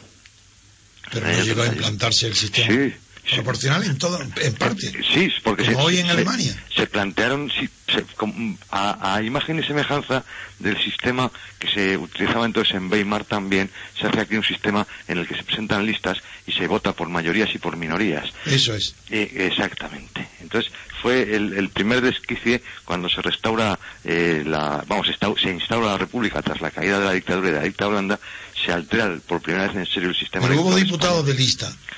Hubo, mm, eh, yo creo que iban ya por lista los diputados todos, por mayorías y por minorías, en circunscripción provincial. ¿eh? Tuve un, vamos, para de, de- de cara a preparar el debate, hoy estuve mirando un poquito anoche, eh, que, un poco la historia de, de sistemas electorales en En la España. Segunda y la gran distorsión se produce en la Segunda República. ¿no? Y, y justamente ese anhelo que, que ha habido aquí en la monarquía restaurada de 1976-78 de eh, aproximarse a la Segunda República en tantas cosas, ¿verdad? Ese parlamentarismo eh, excesivamente acusado eh, de que adolece todo nuestro sistema institucional, tal. El sistema electoral también busca un sistema proporcional, ayornado, ciertamente no es el mismo. Pero ese fue copa- lo que hay hoy fue copiado de Italia. Y se Y, copió la Italia, partidocracia, entonces, en la se Segunda República no hubo partidocracia. No, no- Mm, bueno, bueno, eso da- daría para otro debate quizás. eh. Puede que tenga razón en parte, pero también ahí se empiezan a marcar eh, tendencias, yo creo que un que poco haya tendencia, sí, pero ¿no? no. Hombre, en la República todavía recuerdo que mi padre me contaba que Lerroux dimitió porque le regalaron un reloj. Sí, señor. Sí, ¿Qué, señor, sí, qué partido, partido democrática puede eh, eh, permitirse ese lujo de honradez pública o moralidad Don, pública? don Alejandro Eso también es era un imposible. personaje. Don Alejandro también es que era un personaje. ya lo sé, pero precisamente por eso lo cito. Porque si ese personaje dimite, es señal que allí había algo incompatible con lo que es la partidocracia. Dimite Aunque fuera la moral Rus. pública. Perdón, ¿se me oye? Sí, don José María de la Red, sí que le hemos Creo recuperado que la conexión. don Alejandro Lerroux, pero a él no le regalaron el reloj, se No, lo fue a regalaron un un sobrino suyo. mi padre, mi padre me y contó además, eso. y además, como consecuencia de la división de don Alejandro Lerroux, el partido que era el republicano radical o Sí, radical radical. republicano se deshace. Sí, se diluye Eh, completamente. O sea que, que entonces sí que por lo menos había más vergüenza Esa moralidad política. es incompatible con la partidocracia. Eh, eh, pero yo le- les quería decir algo, que es que don Antonio, según ha ido a- hablando al principio, me ha pisado prácticamente toda mi intervención. Oye, perdón. Digo, pero bueno, si está diciendo lo que yo iba a decir, y, y Venga, dilo, dilo con yo otras palabras, que serán más bonitas a través de tu artículo. Sí, si quieres les planteo otras preguntas, ¿eh? que tengo aquí una batería impresionante. ¿eh? José María. Pues usted plantee lo que quiera, yo intentaré hacer lo que esté en mi mano. bueno, pues si quieres Lo ya- primero que quiero hacer es saludar a todo el mundo, que, que no he saludado a nadie. Claro. Eh, Todo el mundo ha saludado y, y a Consuelo, pues decirle... No, yo sí te saludé a la vez que te felicitaba por el artículo. Ah, bueno, bien, pero eh, exclusivamente. Pero Ah, usted, bueno, no bueno. está, usted no está solo ahí, hombre. Hay más gente, y gente muy interesante y muy, muy culta y muy preparada, Luego. que me dan una envidia tremenda. No, no, tus artículos son muy buenos. Eh, nada, yo creo que copio lo que va saliendo por Pero ahí. que tiene calidad intelectual y moral. Bueno, pues si duda, quieren... Un magnífico artículo, sí, ciertamente es un magnífico artículo. Bueno, en eso estamos todos de acuerdo. Si quieren, continuamos con, Sí. uno, de, con uno de los mantras que se repite muy frecuentemente desde el movimiento de democracia real ya.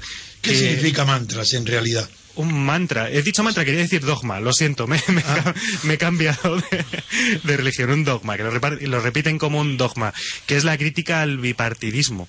Ah. Eh, comparte la mesa esta crítica. El bipartidismo es perjudicial, eh, per se. pues, Venga, Consuelo, a ver. Hombre, pero quizá por razones distintas, ¿no? Porque yo en todo este movimiento de democracia real lo que veo son, pues no tanto dogmas, que es que incluso habría que aclararles a ellos mismos lo que significan las expresiones y el lenguaje, sino el, el machaconeo de determinados postulados eh, que mantienen sin saber qué es lo que están propugnando y qué es lo que están diciendo, ¿no? O sea, lo que veo es una falta de rigor. En ese sentido está bien dicho mantra. Sí, por eso, mejor mantra, que dogma. ¿Pero qué significa mantra en realidad? Mantra- Hasta la saciedad. Pues El mantra es una es una figura que se repite una y otra Sí, vez. es Es, como es de- como lo utilizan en las de religiones hindúes para, sí. Para sí entrar en conozco, un no digo en, el- Lo que nosotros en la religión lo conozco, letanía. quiero decir aquí en, en el pueblo, en el lenguaje popular que empleas para ahora que lo he oído muchas veces, Ah. nunca sé si es eh, algo de tópico, un tópico o una manta de estos que venden. Yo creo que la- creía que eran los que venden en la calle con mantas. El hora pro nobis de la letanía, es- eso es un mantra. Ah, de acuerdo. Sí, es la repetición, ¿no? Bien. Una letanía Mm. constante y machacona sin saber qué es lo que están realmente propugnando, y- porque y, claro, perdón, y que además ignoran los dogmas de la democracia. Sí. Que Sí. eso, Claro, sí las reglas de juego. las dogmas de la reglas de juego, democracia sí. Que eso sí que son dogmáticas, porque son reglas constitutivas. Y- y porque hay dos tipos de juego, les- de reglas de juego.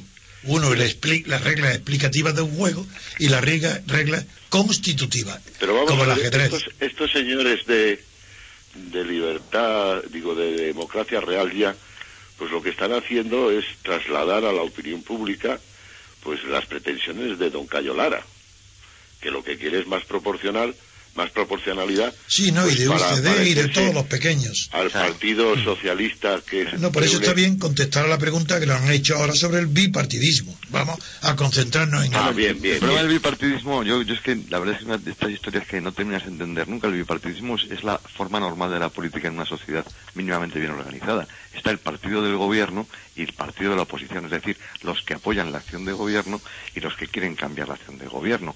El, dividirse por ideologías, por facciones, por liderazgos, es una cosa que, lo que lo único que denota pues son eh, sociedades poco y mal formadas. Los sistemas en sociedades bien organizadas se, se articulan en bipartidismo. ¿Por qué? Porque hay un partido, es decir, un grupo social importante que apoya la acción del gobierno y hay un grupo importante que critica y intenta al- alterar y transformar eh, la situación del gobierno. Y el, el- el que todos los que estén en contra del gobierno se articulen en una única opción y todos los que apoyan al gobierno se articulen en una única opción es razonable. El tema del bipartidismo en sí no es malo ni bueno. Si No, no, como que no es malo ni bueno, es buenísimo. Incluso buenísimo. Por- no, incluso no, porque si, si no hay bipartidismo es señal que no hay democracia. Cualquier cosa. Exactamente. Es que es buenísimo. Es buenísimo. Es la señal de que hay democracia. Es que hay democracia. Lo otro es y que si se no hay pequeñas tribus, es que no la hay. Claro, para, para, y buscando cada uno su lugar al sol, su pequeño eh, momento de gloria, su grupito, tal, para influir y obtener normalmente prebendas y cosas que, que no siempre son lícitas. ¿no? Y la mejor comparación es, por ejemplo, las elecciones en Francia. Por mayoría absoluta. Como hay doble vuelta, en mayoría absoluta. Eso conduce al bipartidismo. Al bipartidismo inevitablemente. El Tiene que haber dos partidos. Cuando hay mayoría absoluta, es necesario que haya dos partidos. Y esa es, es la señal de que ha habido una elección democrática. Por distritos pequeños. Bipartidismo es una consecuencia de las preferencias electorales de los electores y no una consecuencia. Sobre ese de- tema de hay muchísimo electoral. escrito, como sabe Consuelo, en la sociología, sobre todo en la de Estados Unidos, donde demuestra que no solo el bipartidismo es la señal inequívoca de la democracia, sino que el bipartidismo, que conduce, como es natural, al sistema presidencial, porque para que sea puro el bipartidismo tiene, surge no solo de las elecciones legislativas, sino sobre todo las presidenciales. Y está demostrado en Estados Unidos que el patriotismo es consecuencia directa del bipartidismo y no la inversa. Y no la inversa. El- el- si hay presidencialismo en Estados Unidos, no es porque fuera una nación patriota que aglutina, en un- no, no, es que el que produce el patriotismo es el régimen presidencial. Y eso Pero está claro- demostrado en libros maravillosos. Mm. Pero esa es la Hoover, diferencia entre países serios en este punto y los que no lo son, como el nuestro. Entonces, cuando en España se establece el bipartidismo, responde a lo que es un sistema de partidos y a un estado de partidos. Entonces y es un- una llave que se cierra nuevamente y que frente a la atomización, porque es lo que ha dicho Pedro. Es decir, el problema de los grupos pequeños es la búsqueda de prebendas. Lo estamos viendo con Amayur. Amayur quiere grupo propio, ¿por qué? Y para eso esconde a su diputado de Navarra. No, ¿Por qué? Claro, claro. es una cara dura. Porque lo que quieren es dinero también, claro, y cuotas de poder. Esa es la cuestión. Entonces, el bipartidismo en España es malo porque nace de Porque hay un una oligarquía. Claro, y porque nace de un sistema que es, pues eso, una plutocracia, como diría nuestro querido Dalmacio. Esa es la cuestión. No, y desde luego, la señal de que eh, se busca, eh, se co- todo el que dice que el bipartidismo es malo, no es demócrata, es un oligarca. Porque es verdad que para las oligarquías el enemigo es el bipartidismo, porque destroza la oligarquía. Las impide. La oligarquía requiere varios, no dos. Si hay dos, produce el bipartidismo que ya no es oligárquico. Podrá ser degenerado, podrá ser falto de moral pública, podrá tener muchas cosas, podrá ser muy malo moralmente, pero el bipartidismo es consecuencia directa de la democracia. Bueno, pues si quieren pasamos a otro de los puntos eh, que plantea Democracia Real ya, que otra de las críticas que hace, disculpen, que es a la barrera inicial para que los partidos puedan optar a escaño, que es del 3% de los votos totales en cada una de las circu- 52 circunscripciones o provincias. Lo que dicen no permitiría la entrada en el Congreso de pequeños partidos políticos. Eh, Claro, Es que, es que si tu- estuviéramos en un sistema mayoritario, eh, no, no cabría que entraran partidos pequeños. Solo entrarían los partidos grandes. Y más que el mayoría Eh, absoluta. Los mayoritarios. Y por claro. mayoría absoluta. Por La mayoría absoluta. Si es que todo es al revés. No, problema, el partidos al revés. Quién es el agente importante en, en estos planteamientos y en, y en nuestra ley electoral, quién es el agente eh, político, el ciudadano o el partido político. Que, que- ese es el, el- el verdadero drama de la comprensión de este sí. asunto. Dice, si el agente fundamental, el protagonista es el ciudadano, no tiene sentido el sistema proporcional. El sistema proporcional tiene sentido únicamente cuando el agente, el, el protagonista, es El partido. el partido. Nada más. Entonces, claro, tiene que ser justo para que todos los partidos políticos salgamos más Y ni siquiera igual. el partido, los jefes de cada Los partido. jefes de cada partido. El aparato de cada partido. De, de manera que las personas Y que quitando del medio al ciudadano. Sí. de las personas que se sientan en un régimen político como el nuestro son comisarios de los partidos, representan a los partidos, no representan al ciudadano. Pero ¿de ¿a quién te refieres? ¿A los, a los elegidos? A los diputados, ¿A los a- elegidos? elegidos? Claro. Sí, sí, Claro, sí, son sí. delegados del partido. Delegados o... Yo prefiero la, la expresión No, comisario. porque la palabra comisaria requiere la vigilancia sobre otras cosas. Sí. Y este ni siquiera vigila porque está vigilado a él desde el principio y pertenece, obedece ciegamente las órdenes que le dan. Claro, Por pero eso es la que palabra comisarios serían comitidos, ¿no? La palabra comisario no la veo es clara. que, es que, es que, es que también obedecen. Claro, Es decir, eh, a- Rajoy va a controlar el Congreso de los Diputados y el Senado. No es al revés. No es el No, Congreso comisario es una palabra que se, que se inventó en la Revolución Francesa Mm. cuando mandaban a los comisados a, las, a la depuración de las provincias, que fueron los famosos Fouché entre ellos y muchísimos que fueron luego eh, depurados. Y el comisario requiere una distancia y una falta de comunicación directa e inmediata con el jefe. Y manda comisarios para que hagan la labor sucia de los jefes lejos de donde está el jefe. No hay comisario sin distancia y sin autonomía en las decisiones. El comisario tiene autonomía. No está el jefe y en su lugar él decide, pues en- estando distante del centro. En ese y, la palabra comisario no es buena. Tiene, tiene usted toda la razón, entonces. En cambio, si se dice delegado, claro, representante de los partidos también, agente de los partidos, funcionario de los partidos, sí, pero no comisario. El comisario tiene cierta autonomía. Bueno, bueno. No, pero eso es eso está claro. Ayer salía un, en uno de estos periódicos digitales, ¿no? Sobre la figura de Jesús Posada, Así. que era un, un personaje que su propio partido en Soria había delegado, había ya condenado al ostracismo y cómo Cospedal lo Y tiene rescata. cara de ostracismo. Sí, te- estaba un poco periclitado según los eh, representantes del propio Partido Popular en Soria. Cospedal lo rescata porque tiene una buena relación co- personal con él, le vuelve a colocar en la lista, sale elegido por Soria, es decir, que al final es el propio partido, los jefes del partido quienes designan a quienes van a ser los representantes. El ciudadano aquí no hace nada. Sí. Es olvidado desde el inicio y por lo tanto también en el ejercicio. No, es verdad que me hizo cuando le he visto la cara tan triste y me recordaba el origen del ostracismo que era de ostracón, de ostras, y claro, me, me he visto una cara demasiado triste para ser político, porque los políticos no suelen tener esa tristeza, ya que eh, en este sistema el político es un medio de vida profesional y, san- y están muy contentos de ganárselo esa profesión. Sí, pero es un hombre, es verdad que es un hombre ahí triste. No sé si, en fin, con esa, mm, con esa repre- imagen, pues tampoco nos demuestra que Soria existe, ¿no? No había un movimiento Soria existe, pues claro, tendría que hacer algo más por mejorar la imagen. Y si existe, no invita a conocerla, desde no, luego. desde luego, porque si uno llega tan triste de ahí, pues Me no sé. contado una anécdota de este que algo así en la época en que estaba en el gobierno de Aznar le dijo a alguien allí en Soria aquello de "Ah, hay que hablar menos de Siria y más de Soria, ¿no? Porque cuando estaban en el tema de la guerra. ¿Por qué? ¿Porque sabe de cine o por qué? No, de- más de más de menos de Siria y más de Ah, Soria. menos por- de Siria. de Siria y más de Soria De porque Siria. era, era Ah, soriano, claro. Bueno, si les parece, pasamos a discutir otro de los puntos del programa para, para esta manifestación del domingo de Democracia Real Ya, que es, bueno, esta es muy fácil, las listas listas abiertas, listas abiertas. Pues que, pues que se las den, y que, que se las abran ellos más y Y que, que se coloquen ellos y se- mismos. claro, y ya que está. pongan, y, y mire, una lista, y, y tan abierta que cada uno que vaya pueda poner su nombre. Sí, esto es como las latas, que te deberían Claro. dar una llave de abrir la lata, ¿no? Una Sí, llave sí. para abrir la ¿Que ¿Esto soluciona algo? Es la pregunta. No, en ¿Esto solucionaría algo a la- en al este problema por el que asunto, pasa España? Siempre repito yo El el 2 o dato. el 3% de la diferencia. Ese, en ese asunto siempre he repetido yo el dato de que en Italia, cuando estuvieron en vigor, después se modificó, la utilizaron el 3% del censo.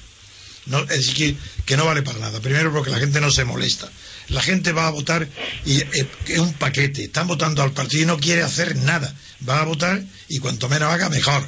Incluso yo por eso les pido siempre cuando sea que se abstengan que sean más consecuentes y que para hacer nada que ni vayan a votar porque el, el votante lo que quiere es adherirse a un partido y no saber nada. Y, pues- y cambiar un nombre implica ya una actividad. Eso es algo. Y no No, lo y hacen. sobre todo que, que cuando un elector se enfrenta con el problema de tenerse que estar un par de horas para cumplimentar una papeleta de estas abiertas, las que yo he, he conocido de, de las italianas también, pues claro, dice, al final el 3%, pues la verdad es que ya es un número alto. Eh, Esa gente es admirable. si estuviera unida el claro. electorado, porque echarle dos horas para cumplimentar una papeleta hace falta tener tiempo, ¿eh? Hace falta tener Sí, tiempo. a- a- además hay una cosa, en el sistema electoral alemán, que cada ciudadano tiene dos votos, ¿eh? pues resulta que el, el voto Schihaben, que es el voto directo, eh, se vota al partido, porque el, otro va incorporado y también se vota al partido. Mejor dicho, no es que se vote al partido, es que no se puede votar otra cosa que al partido. Y al final el resultado es inalterable. A mí me gusta mucho más lo de Berlusconi, que decidió que el partido que más votos obtuviera en las elecciones tendría el 55% de los escaños. y punto, y se acabó y ya no hay más discusión. Pero ¿por qué vamos a andar con, Con estas bobadas? tonterías. Para, para, esto hay que aclararlo rápidamente y es, y es lo que, lo que al final acabará sucediendo aquí, ¿no? Se repartirán nuevamente el pastel porque hay que reajustar todo esto. además aquí tenemos ya el Senado ¿por qué hablan tanto de la novedad? Sí, pero- sí, el Senado rige Es una lista abierta. Pero ya sabe usted que don Pío, don Pío García Escudero, eh, que es el nuevo presidente del Senado, porque le ha designado así don, Don Mariano don- Rajoy. don Mariano Rajoy, que es una cosa absolutamente normal dentro de la democracia, ¿no? Que el jefe del partido designe al presidente, del Senado. no, Eh, nombra al todos los cargos del legislativo Sí, sí, sí, por, eso- por Sí, eso sí. ah, es asombroso. Pero bueno, bien, eh, ya está pensando en reformar el, el- el Senado para hacer una Cámara de Representación Territorial. Y, y bueno, pues pues a mí esas cosas me, me llaman muchísimo la atención. No, Y- pero en eso no, pierde cuidado, porque eso lo cuentan como comienzo de cada legislatura. Esta vez por fin haremos del Senado una verdadera Cámara de, de, De representación. territorial y tal. Eso yo lo he oído tantas veces como se han elegido un Sí, Senado. pero llegará un momento en que lo tengan que hacer y para hacerlo pues harán más trampas todavía, ¿no? Yo, yo creo que esto es como lo de Parménides, ¿no? Es que esa, esa tortuga a la que alquiles nunca alcanza o esa flecha que nunca llega al blanco, ¿no? Porque como siempre tiene que hacer primero no sé qué, un algo, el espacio recorrer es una mitad. Claro, es, es divisible infinitamente y no se puede recorrer espacios infinitos, ¿no? Entonces, claro, eh, eh, siempre se dice al principio de la legislatura, vamos a hacer del Senado por fin esa Cámara Territorial que se viene prometiendo desde el año 1978 y que nunca hemos conseguido hacerla y seguramente cons- seguirán sin conseguir hacerla. Pero ¿por qué los, los constituyentes, y perdón por la expresión, ¿eh? Que ¿Por qué los preguntárselo a ellos, eh, constituyentes. Por qué los constituyentes no la hicieron desde el principio como Cámara de Representación Territorial? Que es lo que llama la atención. Pero claro, pues sí. no porque es inútil eso es mentira si todo Ya, es ya, una ya, pero- colocación de amigos y de puestos nada más y Es todo un es puro, falso. puro cementerio de elefantes, nada más. Sí, y el, eh, el Senado, además, eh, está muy bien que haya, des- eh, haya Rajoy elegido otra cara, distinta, más alegre, más eh, apropiada a la función que va a tener porque ha elegido a un aristócrata, como si fuera Sí, inglés, de Badal, es decir, señor. como si fuera una Cámara de los Lores. Claro, estupendo. Está muy bien, ha elegido a una persona que tiene un título nobiliario. Ahora, yo, yo ahí sí quisiera hacer una puntualización, si me permitís un momentín. Muy rápida, Eh, por sí, favor. muy brevemente. Yo creo que es importante que haya un Senado, pero que haya un Senado que signifique que el poder legislativo también tiene un doble componente y tiene dos funciones. Una, proponente, dicho sea un poco a la brava. ¿Pero como qué Senado? ¿Dos cuerpos? No, un dos congreso, elecciones. yo creo que es bueno un congreso, Congreso y y un un senado. senado. Yo creo que es bueno un congreso un ¿Cómo? ¿Dos, dos cámaras? Dos cámaras. Qué locura, eso es antidemocrático. Estados Unidos funciona con Nada, dos nada, cámaras. sí, Estados Unidos porque es un Estado federal, hombre. Mm. Claro, naturalmente. Se, se ha planteado ya Con el un. Estado federal, sí. Se- señores, Sin eso imposible. Señores, si quieren, eh, continuamos el debate la semana que viene. Bien, bien, bien. se, crea, se crea el debate. Muchísimas gracias, eh, don José María de la Red. Muchas gracias a ustedes y saludos a todos. Saludos para usted también. Muchísimas gracias, Pedro López Arriba. Saludos a todos. Hasta la próxima. Muchísimas gracias, Consuelo Martínez Cicluna. Muchísimas gracias. Muchas gracias. Y muchísimas gracias, Antonio García Trevijano, que se queda con nosotros, ¿verdad? Perdona, Pedro, mi vehemencia, pero es que no puede ser. Sin Estado federal no puede haber dos cámaras legislativas. Eso es imposible. Sí, no sé, yo eso, eso es un tema que Bien, ya se lo sabes tú, pero así. ¿eh? Bueno. No, no te digo que no, no te digo que no, ¿eh? Bien, bueno. Bueno, se podrá discutir en un futuro. No, Ahora eso no se va a discutir. Nosotros no, No. lo vamos a discutir. no se discutirá, No, no. ya se Que se discuta fuera de nosotros. Exacto. Aquí no. Pues ya se ha discutido este asunto. Ahora vamos al debate de economía con don Juan Carlos Barba y un invitado muy especial. Quédense aquí, ya lo verán. De 8 a 10 y media de la mañana, Libertad Constituyente.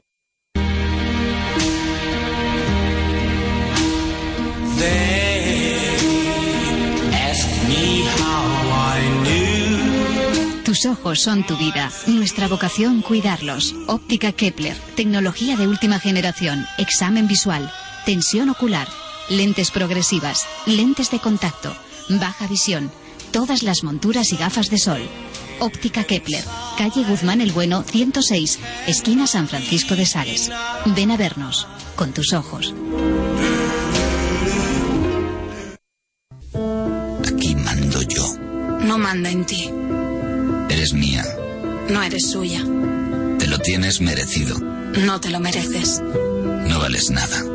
Vales mucho. ¿Quién te va a creer? Yo te creo. Calla. Habla. Cuando llamas al 012 Mujer, todos en la Comunidad de Madrid nos ponemos en marcha para ayudarte. 012 Mujer, a tu llamada respondemos todos. Comunidad de Madrid, la suma de todos. Diario Español de la República Constitucional. Nuestro lema es lealtad, verdad y libertad. No analizamos los hechos con opiniones. Los examinamos con criterio. No buscamos tanto la cantidad como la calidad de nuestros lectores. Diario Español de la República Constitucional.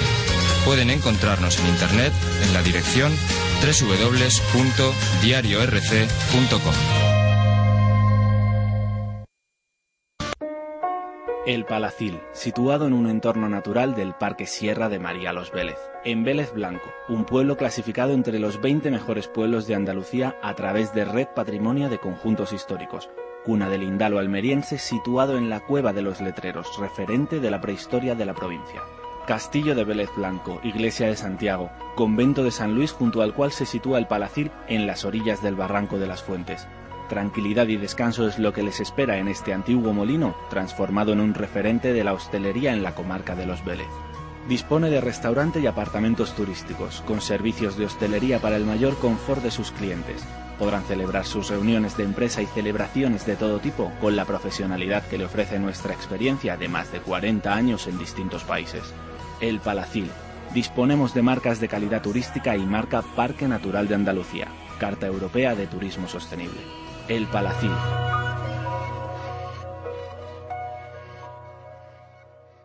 El valor de ser libres y fiables. Voz Populi. Ha nacido un nuevo diario, joven, independiente y veraz, que llega para ofrecer la mejor información económica y política, con el análisis más valioso y las firmas más cualificadas del momento. Cuando todos caen, nosotros emergemos. Encuéntranos en www.vozpopuli.com. Voz Populi, el valor de ser libres y fiables. Las tardes del sábado en Radio Libertad te invitamos a que nos acompañes en nuestro repaso por la historia de la música. Rebobina tu vinilo con Tony Díaz. Una vuelta al pasado y una parada en el presente cada sábado de 6 a 10 de la tarde.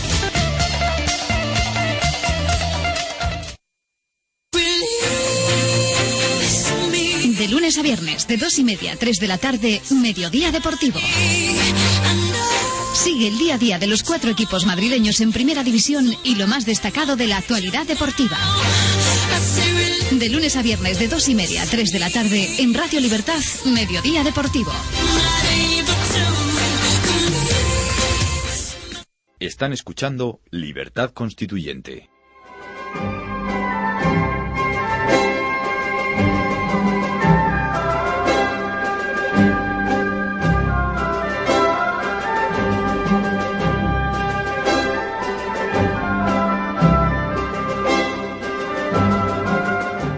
Pasamos ya al debate de economía dirigido, como bien saben, por don Juan Carlos Barba. Continuamos ofreciéndoles el debate económico que tuvo lugar el pasado jueves 29 y en el que Juan Carlos Barba y sus invitados, en esta ocasión José Luis Carretero, Manuel Rey y Marc Vidal, ofrecieron soluciones a empresas en quiebra. Un debate imperdible aquí, en el 107.0, en Libertad Constituyente. Escuche también Libertad Constituyente en www.diariorc.com o en www.radiolibertad.com.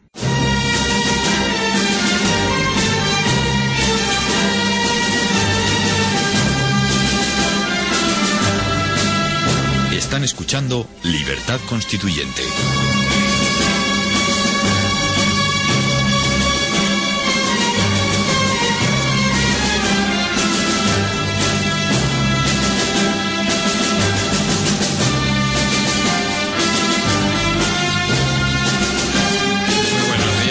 Oyentes. Les doy la bienvenida una vez más a nuestro debate de economía.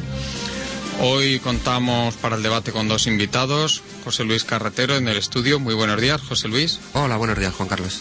Y Manuel Rey por teléfono. Muy buenos días, Manuel. Hola, muy buenos días.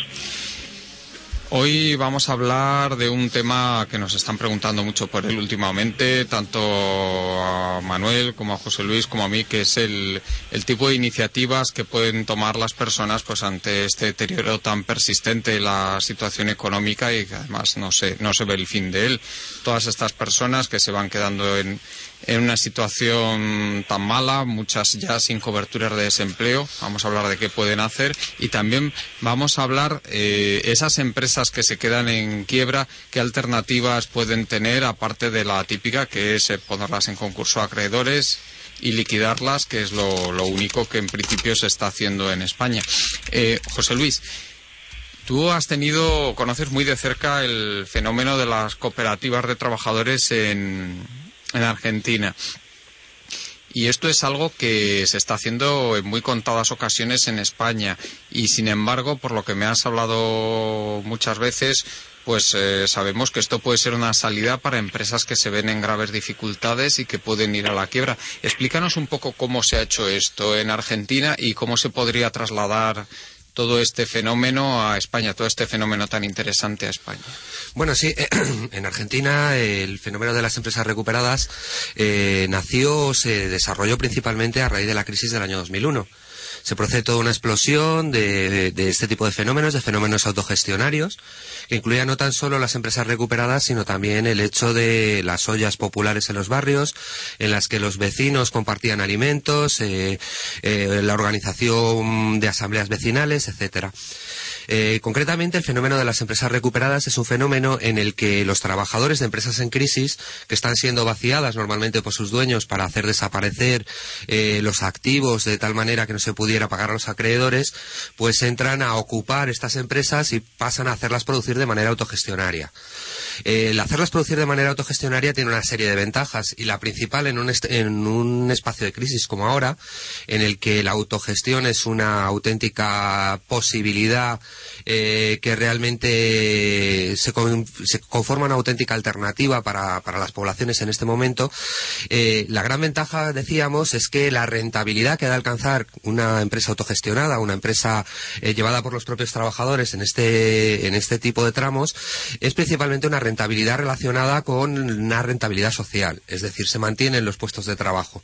No se trata tanto de conseguir una tasa de rentabilidad que sea competitiva en el mercado mundial, que por eso muchas veces se cierran las empresas, no tanto porque den pérdidas, sino porque eh, determinados capitales internacionales son capaces o piensan que pueden obtener mayores beneficios llevando a las empresas a otro lugar, eh, sino que eh, este trabajo autogestionado, este trabajo en el que directamente los propios trabajadores toman el control de la fábrica y proceden a a realizar eh, la dirección de la misma y a poner en marcha el trabajo en la misma, eh, les permite mantener los puestos de trabajo. Sí, si me permites, pero siempre tenemos que tener en cuenta que el excedente de explotación que se tiene que producir tiene que ser positivo para poder pagar esos salarios, claro. Efectivamente, sí, sí, eh, se tiene que producir una situación en la que los salarios puedan pagarse y por lo tanto la empresa tiene que ser rentable desde cierto punto de vista, pero es una rentabilidad que no tiene por qué alcanzar o ser competitiva a la rentabilidad del mercado capitalista, a la rentabilidad de las actividades sí. Financieras, ¿no? Sí, es sí, un poco lo que ha hundido, pero vamos, lo el- que ha provocado la pero los productos se tienen que vender al fin y al cabo en el mercado y, y, lógicamente pero eh, cuéntanos y desde este punto de vista de una rentabilidad suficiente como para pagar los salarios el qué tal resultado han tenido estas empresas en Argentina Hombre, hay resultados de todo tipo, pero principalmente hay que tener en cuenta que años después, eh, después de la gran explosión que hubo en torno al año 2001, realmente siguen funcionando la gran mayoría de las empresas. Estamos hablando de un total de unas 90, 100, entre 90 y 120 empresas que alcanzan un total de unos 10.000 trabajadores en, en O sea, que Argentina. ya, en tiene un volumen considerable vamos Claro, que sí. es un volumen considerable. Y son empresas, algunas de las cuales eh, pues eh, son empresas pequeñas en general, empresas de un tamaño medio pequeño, pero también encontramos empresas que son de las empresas principales en su sector de actividad, como eh, Zanón en, Neuquén, que es una empresa ceramista, o el propio Hotel Bauen en, en la capital, en Buenos Aires, ¿no? Entonces, eh, se trata de empresas que han alcanzado a ser competitivas. Uno de los grandes problemas es precisamente su inserción en el mercado capitalista general que la rodea. Y a ese respecto se produce todo un, proceso de análisis en torno a las dificultades o a las amenazas que conforman una posible inserción en las cadenas de valor de otras empresas capitalistas mayores eh, por la vía de la subcontratación del trabajo, de lo que allí llaman el trabajo a fasón. Pero generalmente se trata de empresas que han conseguido sobrevivir, empresas cooperativas que incluso están dando empleo en cierta manera, eh, aceptando nuevos trabajadores eh, y conformándose en una alternativa vital real para los trabajadores. Sí, si quieres pasamos a que comente esto Manuel Rey y luego, y luego ya comentamos cómo se podría adaptar este modelo al- a España. Vale. Sí, ¿tú cómo ves lo que ha comentado José Luis, Manuel? Pues que desde luego es una, es una vía que tiene muchísimas posibilidades.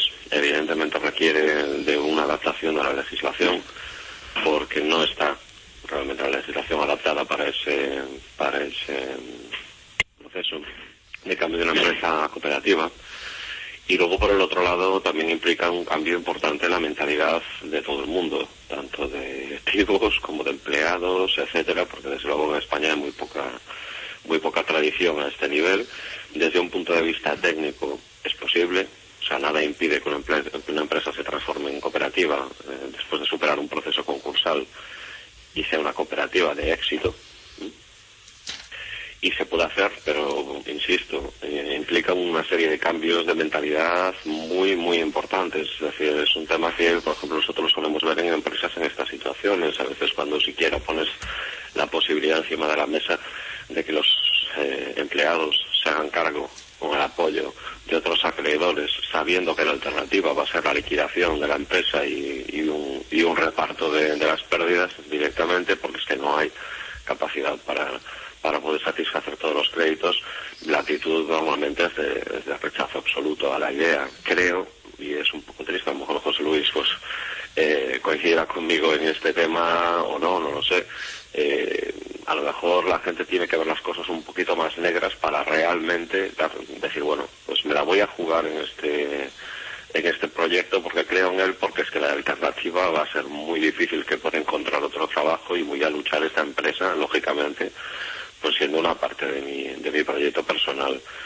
Entonces creo que implica, digamos, dos, dos cambios importantes, ¿no? Cambios técnicos, por un lado, a nivel de, de- de legislación, creando mecanismos adecuados. El mecanismo que tenemos ahora mismo, que es la, la ley concursal, no está mm, diseñada para este tipo de, de- para este tipo de procesos de cambio. Y luego, por el otro lado, cambio de mentalidad, tanto de directivos como de, como de empleados, para empezar a contemplar esa posibilidad. Y luego, desde el punto de vista técnico, insisto en que no hay ninguna clase de limitación para, para realizar ese, ese proceso de cambio a cooperativa, sin ningún problema, pero implica sobre todo cambios de mentalidad. A mí lo que me parece más atractivo de todo este proyecto pues es el, el sentido de comunidad que se puede ir creando en torno a una cooperativa de esta, pues, como ha, como ha dicho José Luis, que, que todo este proyecto en Argentina no fue solo la cooperativa en sí, sino algo bastante más amplio. Y, y también que tiene la ventaja sobre la emprendeduría individual en que personas que, que, no podrían emprender individualmente, pues al verse ya arropadas en cierta manera por, por, otra, por otras personas que están en su misma situación, pues es mucho más sencillo para ellas. A mí, desde luego, me parece una, una iniciativa sumamente interesante y, desde luego, se tendría que presionar para, para que el, gobierno español hiciera los cambios necesarios para que esto fuera fácil. Bueno, mm, tú, eh, ¿cómo, ¿cómo ves, José Luis, esto que ha comentado Manuel, estas dificultades que hay tanto a nivel legislativo como de mentalidad? Sí, yo estoy totalmente, vamos, básicamente de acuerdo con Manuel. Es verdad que la legislación española no está para nada adaptada a la posibilidad de la puesta en marcha de las empresas recuperadas. De hecho, la, la, legislación argentina misma ha ido adaptándose eh, paulatinamente según las empresas recuperadas han ido desarrollándose. Es decir, que, que, tampoco la legislación argentina estaba a initio, de inicio, preparada para unas circunstancias como estas. Son posteriormente las propias luchas de los recuperadores, porque esto se ha producido en algunas ocasiones por un acuerdo mutuo, pero en otras ocasiones con los deudores o con, o con el, el, propio empresario, pero en otras ocasiones se ha producido mediante la ocupación, digamos, ilegal, entre comillas, del centro de trabajo.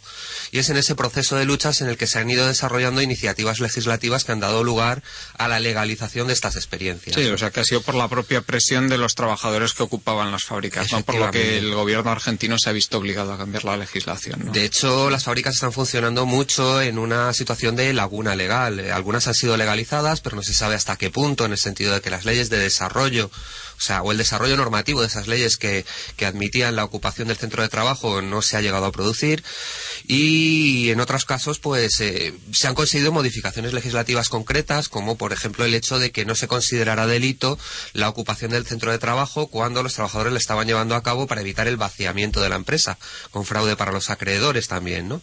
El hecho de que el empresario procediera a llevarse las máquinas y demás de tal manera que no hubiera luego activos con los que pagar a los acreedores y tampoco con los que se pudiera proceder a trabajar. Entonces, todas esas modificaciones legales, obviamente, son modificaciones que tendrían que producirse al hilo de un proceso de recuperación, al hilo de un proceso en el que los propios trabajadores pasasen a tomar, a, poner en marcha las empresas recuperadas. Desde luego, desde el sindicalismo, desde las fuerzas de, de, los movimientos sociales se pueden reclamar estas modificaciones legislativas, pero no se va a conseguir nada si eso nos viene acompañado directamente de un proceso en el que estas experiencias se pongan en marcha de hecho. Y luego, por otro lado, hablamos del tema de la mentalidad. Efectivamente, el tema de trabajar en común, el tema de poner en marcha una iniciativa autogestionaria implica un cambio grande de mentalidad de los trabajadores en la situación en la que están. Y eso se expresa en cosas tan, tan prosaicas como el hecho de que en la gran mayoría de las experiencias de las fábricas recuperadas argentinas se produce un fenómeno de igualdad de salarios o de igualdad de horas de trabajo, igualdad de tiempo de trabajo. Entonces, claro, eh, estamos en una situación aquí en la que, pues, en parte por lo que ha dicho Manuel, en parte porque la situación no ha llegado a ser lo bastante negra como para que la gente tenga que plantearse eso para sobrevivir, y en parte también porque falta algo que sí existe o ha existido fuertemente en la cultura eh, obrera argentina, que es una cultura del trabajo, una cultura de, de, fomento del esfuerzo, una cultura en la que la gente se siente identificada con su posición de trabajador y está dispuesta a hacer lo que sea para no perder esa posición que consideran una, una posición honorable y una posición que realmente debe de ser defendida, pues en parte por todas estas cosas eh, el fenómeno de las empresas recuperadas parece que no se ha extendido a España. Sin embargo, yo creo que este fenómeno, como el fenómeno general del cooperativismo, de la autogestión, de las nuevas experiencias como la de la cooperativa integral catalana y demás, todos estos nuevos fenómenos de trabajo cooperativo eh, conforman realmente la única posibilidad de futuro a la que nos encontramos en estos momentos. Es decir, eh, realmente en estos momentos de crisis es cuando nos tenemos que plantear tres elementos fundamentales que conforman por parte de este régimen de acumulación en la que los, eh, el, eh, financieros están succionando el conjunto de la riqueza social. En primer lugar, el tema de la rentabilidad, que aparte de la rentabilidad económica y aparte de esa rentabilidad que succiona los mercados financieros, existe una rentabilidad social. Que es, como decíamos, la rentabilidad de la que estábamos hablando en el caso de las empresas recuperadas. Una rentabilidad que consiste en mantener los puestos de trabajo, que consiste en que la gente tenga posibilidades de vivir dignamente. Segundo lugar, una, una cuestión relativa a, que en nuestra situación de complejidad social que hemos alcanzado, realmente eh, hay dos principios que se están convirtiendo en antitéticos y que deberían de, de desarrollarse. ¿no? Por un lado, el de la competencia y el mando como elementos centrales del proceso de acumulación en el que vivimos. Y por otro lado, el de la cooperación y la interdependencia como elementos centrales de otro proceso, de otra posible economía que pudiera dar salida a este proceso de crisis y de, y de degradación de nuestra sociedad. Y por último, el hecho de que esta complejidad, esta cooperación, esta interdependencia ha llegado a unos extremos tremendos, sobre todo en el mundo del conocimiento. Estamos en una situación en la que la democracia cognitiva es, es imposible no contar con ella. Es decir, eh, ha de, de funcionarse en una situación, en una eh, conformar un régimen del conocimiento que sea lo suficientemente cooperativo, lo suficientemente eh, común para que realmente las innovaciones sociales puedan producirse. Muy, interesante todo esto que has dicho. Bueno, vamos a dar la bienvenida a otro invitado más que ha llegado un poquito tarde. Muy buenos días, Marc. Tenemos a Mar Vidal. Bueno, Mar Vidal es muy conocido en, en las redes sociales, por supuesto, también en los medios de comunicación. Y Marc tiene también una visión eh, muy, muy interesante sobre qué es lo que pueden hacer las personas en esta situación tan terrible de crisis en la que estamos viviendo y que, por supuesto, mm, es una situación que se va a prolongar mucho, como, como bien sabemos. Eh, estabas escuchando lo que decía José Luis acerca de las iniciativas de cooperativas, de empresas recuperadas, de cómo esas empresas en crisis, en quiebra, se puede evitar que, eh, que desaparezcan eh, pasándoselas a, a los trabajadores para que las gestionen. ¿Tú qué opinas de este tipo de fenómenos? Pues depende del caso, ¿no? En, todo- eh, en gran medida, el, el- hecho que una empresa sea rentable o no no depende tanto de quién la gestiona o cómo la gestiona, sino que tenga clientes. O sea, al final es un tema puramente de, o una parte importante tiene que ver con, con la demanda que tenga el producto que fabrica esa empresa. El tema está en que muchas veces el que sabe más de la compañía es quien trabaja en ella el día a día que no quien la dirige. Mucho- eh, en la mayoría de los casos lo, lo comprobamos eh, cuando nos ponemos a, a trabajar en nuestras propias compañías. Dirigiéndolas a veces nos alejamos de, del propio proceso, ¿no? Lo que sí que probablemente en el cambio de esa, en el cambio sustancial de producto, en la adaptación al medio y en, y en el tener que ponerse en marcha en un momento de dificultad y en el que el mercado es mucho más estrecho, los que han estado al mando, entre comillas, de- del día a día de la empresa saben cómo adaptarla o pueden saberlo mejor. De todos modos, lo que hay que, lo que hay que analizar no es tanto esa capacidad que pueden tener esas empresas para, para, para autogestionarse de forma cooperativa y para buscar la, la salida a una situación tan compleja, sino realmente si la situación tan compleja permite eh, o tiene cabida para todo eso. Es decir, a mí lo que me preocupa es que haya, que haya espacio. Ya no es tanto si, ese espacio puede ser cubierto o no por, por, empresas que en un momento determinado entran en quiebra o en suspensión de pagos y se recuperan a través de, de la autogestión cooperativa de las personas que están en ella. ¿no? Evidentemente, preferiblemente es eso lo que hay que hacer, ¿no? antes que dejarla que, que se quede en nada, pero tampoco creo yo que sea la, la- la solución ideal. El, eh, la solución ideal dices que no, que no crees que sea. ¿Por qué, por qué causa? Básicamente porque, porque muchas de esas compañías están heridas de muerte. Ah, te refieres a compañías que ya su mercado ha desaparecido y que se haga lo que se haga ya no. He oído alguna cosa interesante con respecto a- a- al, al problema de que esta economía que tiene que ver mucho con el conocimiento y tiene que ver con el valor real de las ideas más que el valor de las cosas que hacen con esas ideas, eh, en esos momentos es mucho más costoso pensar un producto que hacerlo.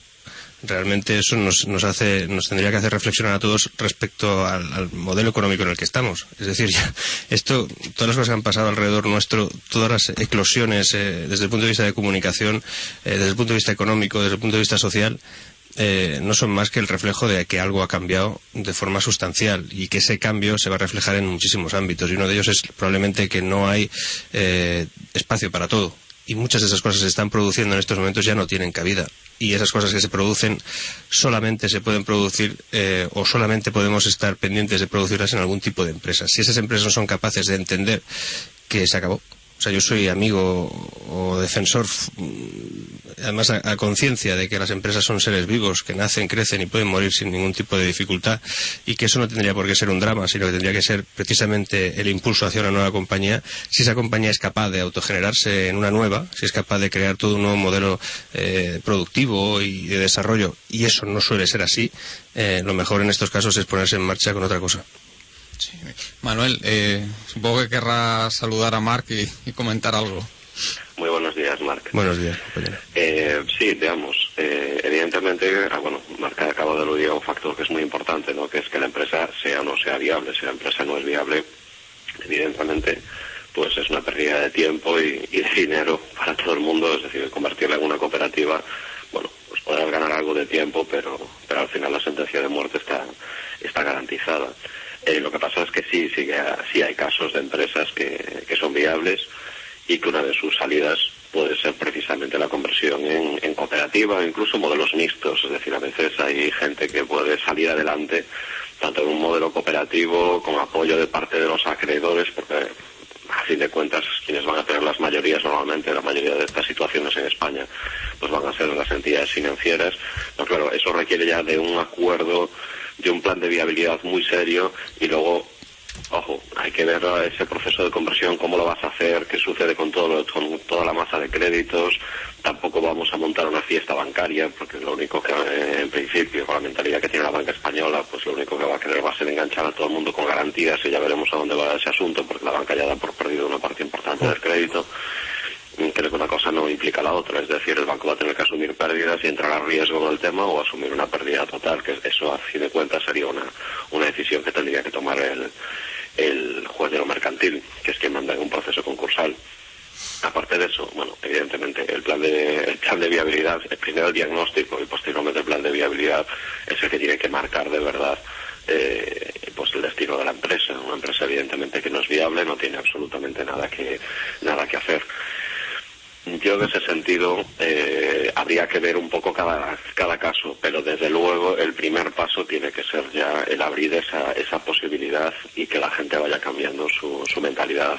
Mientras hablabais a mí me venía a la cabeza un caso que, bueno, pues que he vivido muy de cerca porque es una, es una empresa que me tocó en su momento reestructurarla y finalmente pues no se consiguió llegar a acuerdo y esta empresa era totalmente viable, trabajaba en un, un un sector de alta tecnología con, una gran proyección internacional, pero no se consiguió sacar adelante sencillamente porque no había no había acuerdo entre las partes, es decir, ni los ni los empleados tenían mayor interés en, en, en conseguir sacar adelante el proyecto empresarial, eh, ni tampoco había por parte de, de la dirección una, una voluntad clara, un plan claro para si querían sacar la empresa adelante, pero tampoco había una intención muy muy determinada. Al final todo acabó en un desastre y un aviso, es una lección triste que muchos de esos empleados, algunos de los cuales conozco yo, eh, a raíz de todo este proceso, eh, están aprendiendo de una manera muy muy cruda es que bueno pues la inmensa mayoría calculo que de plantilla total que llegaron a ser cerca de 500 personas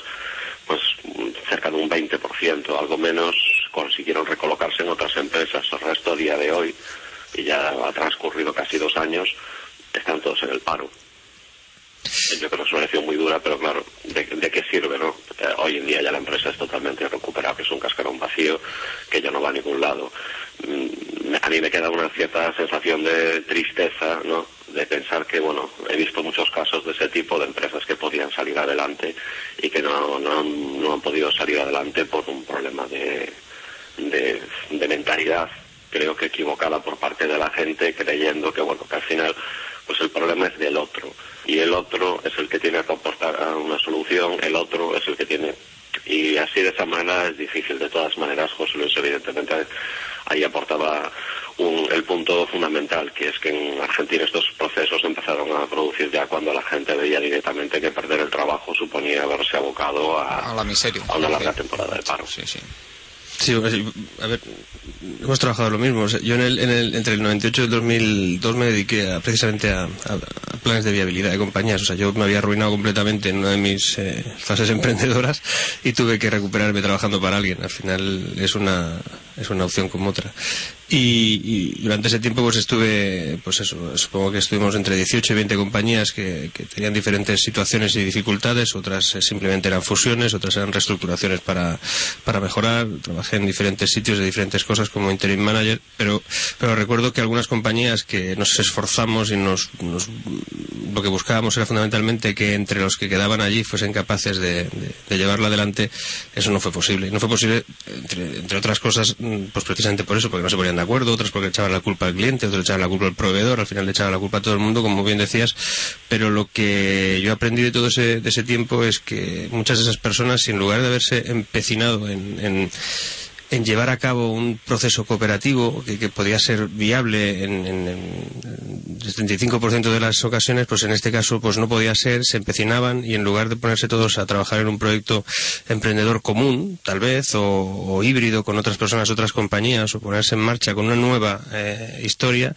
pues se quedó todo ahí y se quedó de manera que, muchos de ellos, pues como tú dices, están en estos momentos, pues eh, si no están en paro, están, bueno, ahora mismo han pasado muchos años, pero muchos quedaron en paro y quedaron en situaciones difíciles. Eh, algunas compañías eran francesas y alemanas en un momento en el que todo estaba, estaba también por, por, decidir en esos países, no estaba tan, tan vibrante como lo estuvo en el 2006-2007. Y, y, lo que sí que me quedó claro de todo, de todo ese proceso es que muchas veces la, la, solución proviene precisamente de los momentos más dramáticos. Es decir, cuando ya no hay más opciones, la gente da un paso final y ese paso final, en, un porcentaje altísimo, es, es, un paso final firme hacia, hacia el éxito, o como mínimo hacia la consecución de unos objetivos personales que si son colectivos pues se pueden convertir en una cooperativa, ¿por qué no? Pero si son colectivos también pueden ser otras, otras fórmulas. ¿no? Yo defiendo eh, el modelo emprendedor, me da igual como sea, me da igual si es cooperativo como si es eh, una sociedad limitada, me da igual. La cuestión es que la gente se ponga en marcha y, se dé cuenta y se despierte, y como se están despertando muchos en estos días, pero que se despierten definitivamente y que atiendan a que probablemente los modelos de negocio, los procesos de, producción actuales que no estén basados en el conocimiento de verdad, de verdad, y cuando digo de verdad es que no estén basados en la nueva economía eh, en sus términos generales, tienen pocos números para conseguir su éxito. Sí, yo desde luego estoy de acuerdo en que el trabajo cooperativo implica un aprendizaje, un aprendizaje que tiene que partir de la base de que la empresa sea viable. Obviamente no tiene ningún sentido eh, escarbar y escarbar y meterse en proyectos que no llevan a ninguna parte desde el punto de vista puramente económico. Pero también es cierto que, un poco eh, enlazando con lo que ha dicho Mark, el, tema de que eh, está comprobado también en torno a las empresas recuperadas argentinas que precisamente en aquellas empresas donde muchas veces ha sido más dura la, la propio, propio proceso de ocupación, el propio proceso de, poner en marcha la empresa, es donde se han desarrollado más determinadas, eh, digamos, formas de vida alternativas, ¿no? Donde se ha profundizado más en procesos eh, realmente cooperativos y donde se ha profundizado más en fenómenos como la igualdad de salarios, la igualdad de, horarios, etcétera, etcétera. En fenómenos que, digamos, eh, prefiguran un tipo de sociedad distinto al tipo de sociedad capitalista que conocemos. Y además hay que tener en cuenta, también entrando un poco en, el tema de la nueva economía, en el tema de la economía del conocimiento, cómo se ha producido uno de los grandes problemas para el régimen de acumulación en el que vivimos en torno a todo ese tema de la nueva economía y de la economía del conocimiento. La economía del conocimiento, principalmente Internet y las nuevas tecnologías, han favorecido toda una proliferación de nuevas formas de vida, de nuevas relaciones, de nuevas, eh, toda una riqueza cultural tremenda y cognitiva eh, un fenómeno de abundancia cultural que no se había visto en mucho tiempo y sin embargo esa abundancia no ha podido ser reapropiada o no ha podido ser reapropiada eh, efectivamente por los, eh, por los mecanismos generales que ha utilizado nuestro sistema de acumulación generalmente para ello. Es decir, los grandes, el mercado tal y como existe realmente, es decir, el mercado de los grandes monopolios no ha podido reapropiar realmente esa riqueza que se producía desde la nueva economía. Entonces, eh, se ha intentado por vías como la modificación de los derechos de autor o se ha intentado por vías como la precarización de las condiciones de trabajo de los trabajadores cognitivos, pero realmente eso no ha llegado a producirse de tal manera que pudiera fundamentar un nuevo ciclo de acumulación. Entonces, eh, eso es una de las grandes eh, historias que nos enseñan que en nuestro nivel de complejidad social, realmente la innovación presupone esa complejidad ya es muy difícil, ya es imposible que la persona aislada pueda generar una innovación con la suficiente complejidad para que pueda funcionar realmente en la sociedad en la que vivimos. La sociedad tan tremendamente interdependiente y eco-interdependiente, es decir, interdependiente también con los fenómenos naturales, y que por lo tanto algún tipo de fenómeno de socialización del conocimiento, de, creación de un pro común del conocimiento es absolutamente necesario para que realmente todo eso pueda llevarse a cabo. Pero eh, cuando hablas de esa socialización del conocimiento, eh, pero ¿qué, qué, medio, qué camino ves hacia, hacia ello, hacia que este, este conocimiento que puede, que puede llevar a que, la, a que la economía se democratice de alguna manera? ¿Cómo, cómo, se puede, ¿Cómo se puede conseguir eso? Porque bueno, hay toda una no sé muy bien de, a qué te refieres. Eh, me estoy refiriendo a toda una serie de fenómenos que se están dando en Internet, como el fenómeno del software libre, como el fenómeno de eh, eh, las licencias Creative Commons, las licencias colaborativas, etcétera, etcétera, todo ese tipo de fenómenos que permiten una socialización y un acceso libre o más libre al conocimiento y que permiten, por tanto, una mayor complejización de la vida social y una mayor eh, democracia cognitiva, es decir, una mayor capacidad de riqueza social, cultural que, a la que pueda acceder todo el mundo. Sí, sí, bueno, sí, eso no puedo estar más de acuerdo, porque mi, mi caso personal, precisamente, si en, mi empresa, que sabes que yo tengo una pequeña empresa, hemos podido competir con los grandes ha sido gracias a ese fenómeno de la, del software libre.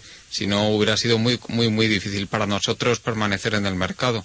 Entonces, en ese caso, desde luego, no puedo estar más de acuerdo contigo en que puede ser un factor muy importante para lo que es la democratización de la, de la economía, digamos que, que este fenómeno tan preocupante que se ha visto en los últimos años de polarización en los ingresos, es decir, que el, ese no 1%, sino realmente es un 0,1%, ¿no, Marc? De los, de los super ricos cada vez son más ricos y el otro 99,9% pues, pues cada vez lo tienen más difícil. Sí, no, no, eh, estaba reflexionando acerca de cuáles son los elementos que socializan eh, los procesos de, de gestión en una empresa y en una startup, por ejemplo, pues eh, hay una serie de elementos que no teníamos hace, hace apenas cinco años y que ahora mismo pueden ser claves en el crecimiento. Yo hoy estaba esta mañana ya charlando primera hora con la noche de Los Ángeles, donde tenemos gente trabajando y, se quejaban, ¿no? Que para ellos ya era tarde y para mí era muy temprano, pero, pero la cuestión es que la, la, realidad que estamos conformando en una, red de pequeñas eh, empresitas solo son, solo son factibles desde un punto de vista del ecosistema con el que ahora trabajamos en la red y lo que, lo que tiene que ver con, los elementos de redes sociales, ¿no? de vinculación de personas que no se han visto nunca, ni se han conocido jamás, pero que tienen una serie de elementos que los hacen eh, complementarios los unos con los otros y automáticamente o de forma inteligente, incluso de forma inteligentemente artificial, se van, se van estructurando mm, como un pequeño Tetris que acaba conformando finalmente una, una, compañía sofisticada y que seguramente está formada por personas que no son miembros de esa compañía. Es decir,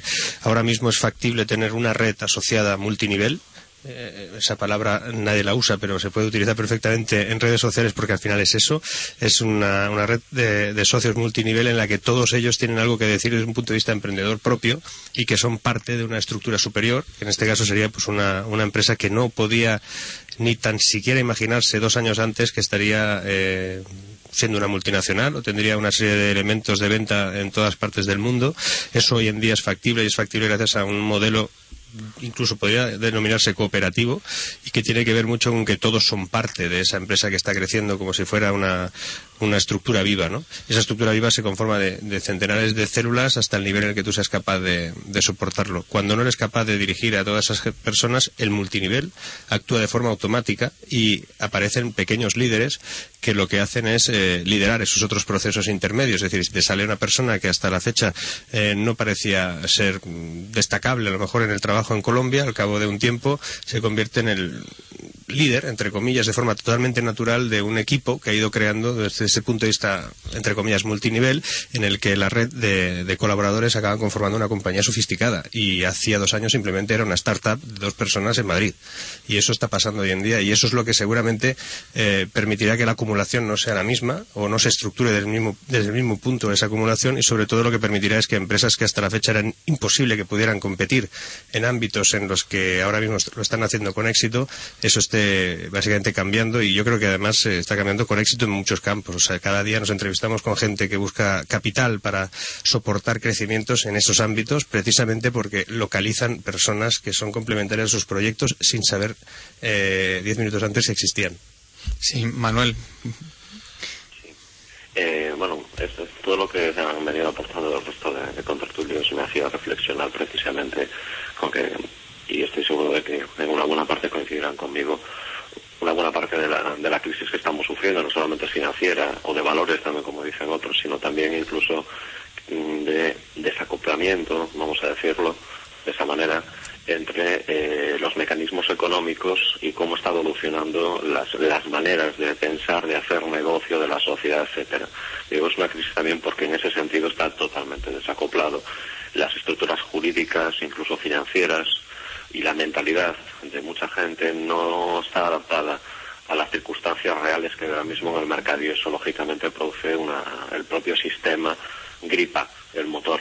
¿A qué me estoy refiriendo? Eh, cuando uno trabaja en el área de, tecnología, por ejemplo, se da cuenta de que los, los procesos hoy en día son, son tan complejos que de una manera unitaria, aislada, una persona prácticamente ya no puede desarrollar eh, innovación con proyección técnica y comercial. Al final, lo que se están produciendo de una manera distribuida son procesos que yo suelo denominar como procesos de, de procesamiento de paralelo masivo. Los que estéis iniciados en el mundo de la informática conocéis ese sistema, o sea, mediante un conjunto de, orden, de pequeños ordenadores procesando en paralelo masivo, uno puede tener una potencia de cálculo similar a la de un gran servidor, muchísimo más caro. Es una manera que se utiliza muchas veces para poder realizar cálculos de alta complejidad. Bueno, pues lo que se está produciendo y lo estoy viendo en, en, en empresas y en iniciativas empresariales que tienen una gran complejidad técnica, precisamente es ese sistema de paralelo masivo de grupos de investigación unidos a empresas, unidos a profesionales, como aludía Magno, multinivel, con distintas disciplinas, que se van uniendo tirando muchísimo para ello de las redes sociales y las nuevas tecnologías para al final alumbrar un producto o productos, intercambiando servicios entre ellas y apoyándose y proyectando finalmente ese, ese producto, nuevos productos, hacia donde realmente está la demanda. Problema que tenemos, y muy grande, que es que las estructuras que rodean a, esa evolución natural que se está ahí cociendo en ese caldo de cultivo empresarial, no están preparadas para no están preparadas para eso. Y estos movimientos se ven limitados por la falta de mecanismos adecuados porque es por decirlo de alguna manera la realidad el pie de calle del mercado y de los emprendedores. Están hablando en chino mientras que el ámbito jurídico administrativo y financiero está hablando en inglés. Y creo que es una, una, una reflexión que, la gente debería de, pararse un poquito a pensarlo y a observarlo a su alrededor que también puede que tenga una parte muy importante eh, de participación en lo que es la crisis que tenemos actualmente. Falta ese salto, el propio sistema no ha pegado el salto integral hacia ese nuevo modo de hacerlo y es que el futuro, estoy plenamente convencido, de que va a ser todavía más intenso este proceso porque cada vez es más complejo y los modos de trabajar no queda otra que trabajar en red para poder avanzar y para poder innovar, porque la propia complejidad técnica a la que hemos llegado en todo nos obliga a ello. Ya no hay ese intento, puede haber algún caso muy muy particular, pero en la, en la inmensa mayoría de los casos lo que vas a tener es redes de innovadores y de emprendedores que juntos contribuyen a un, a un proyecto común. Y ahí entra también mucho la perspectiva que, que aportaba antes José Luis, es decir, eso va desde el punto de los emprendedores puros hasta el de los trabajadores de segundo y de tercer nivel que también se unen a ese proyecto empresarial que es un todo. Si no se evoluciona en la mentalidad a todos los niveles, estamos tratando de frenar una evolución natural y cuando se intenta frenar una evolución natural al final lo que hay es una crisis de modelo.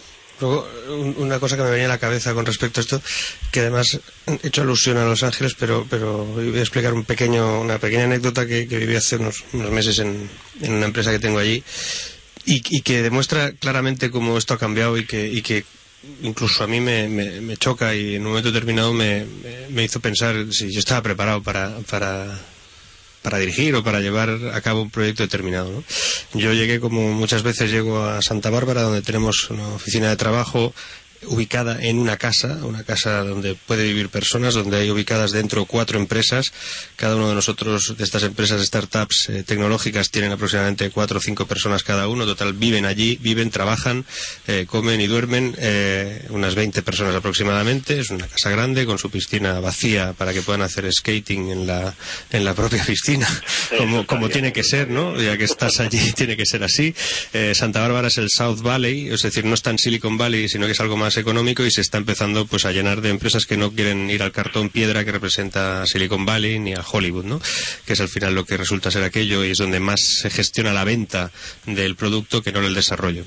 Pues en South Valley lo que hacemos es desarrollar. Yo llego un día a mi, a mi empresa, entre comillas, es difícil definir dónde está la empresa porque la tienes o en el comedor o en la cocina o en alguna sala alternativa de la propia casa y donde debería de estar un chico llamado Christian, al que le pagamos cuatro mil dólares al mes. Había una señorita llamada Catherine vestida de, de hada madrina, eh, dispuesta o estaba trabajando sobre el código que yo sé que, a qué representaba ese código, que era el código de mi desarrollo.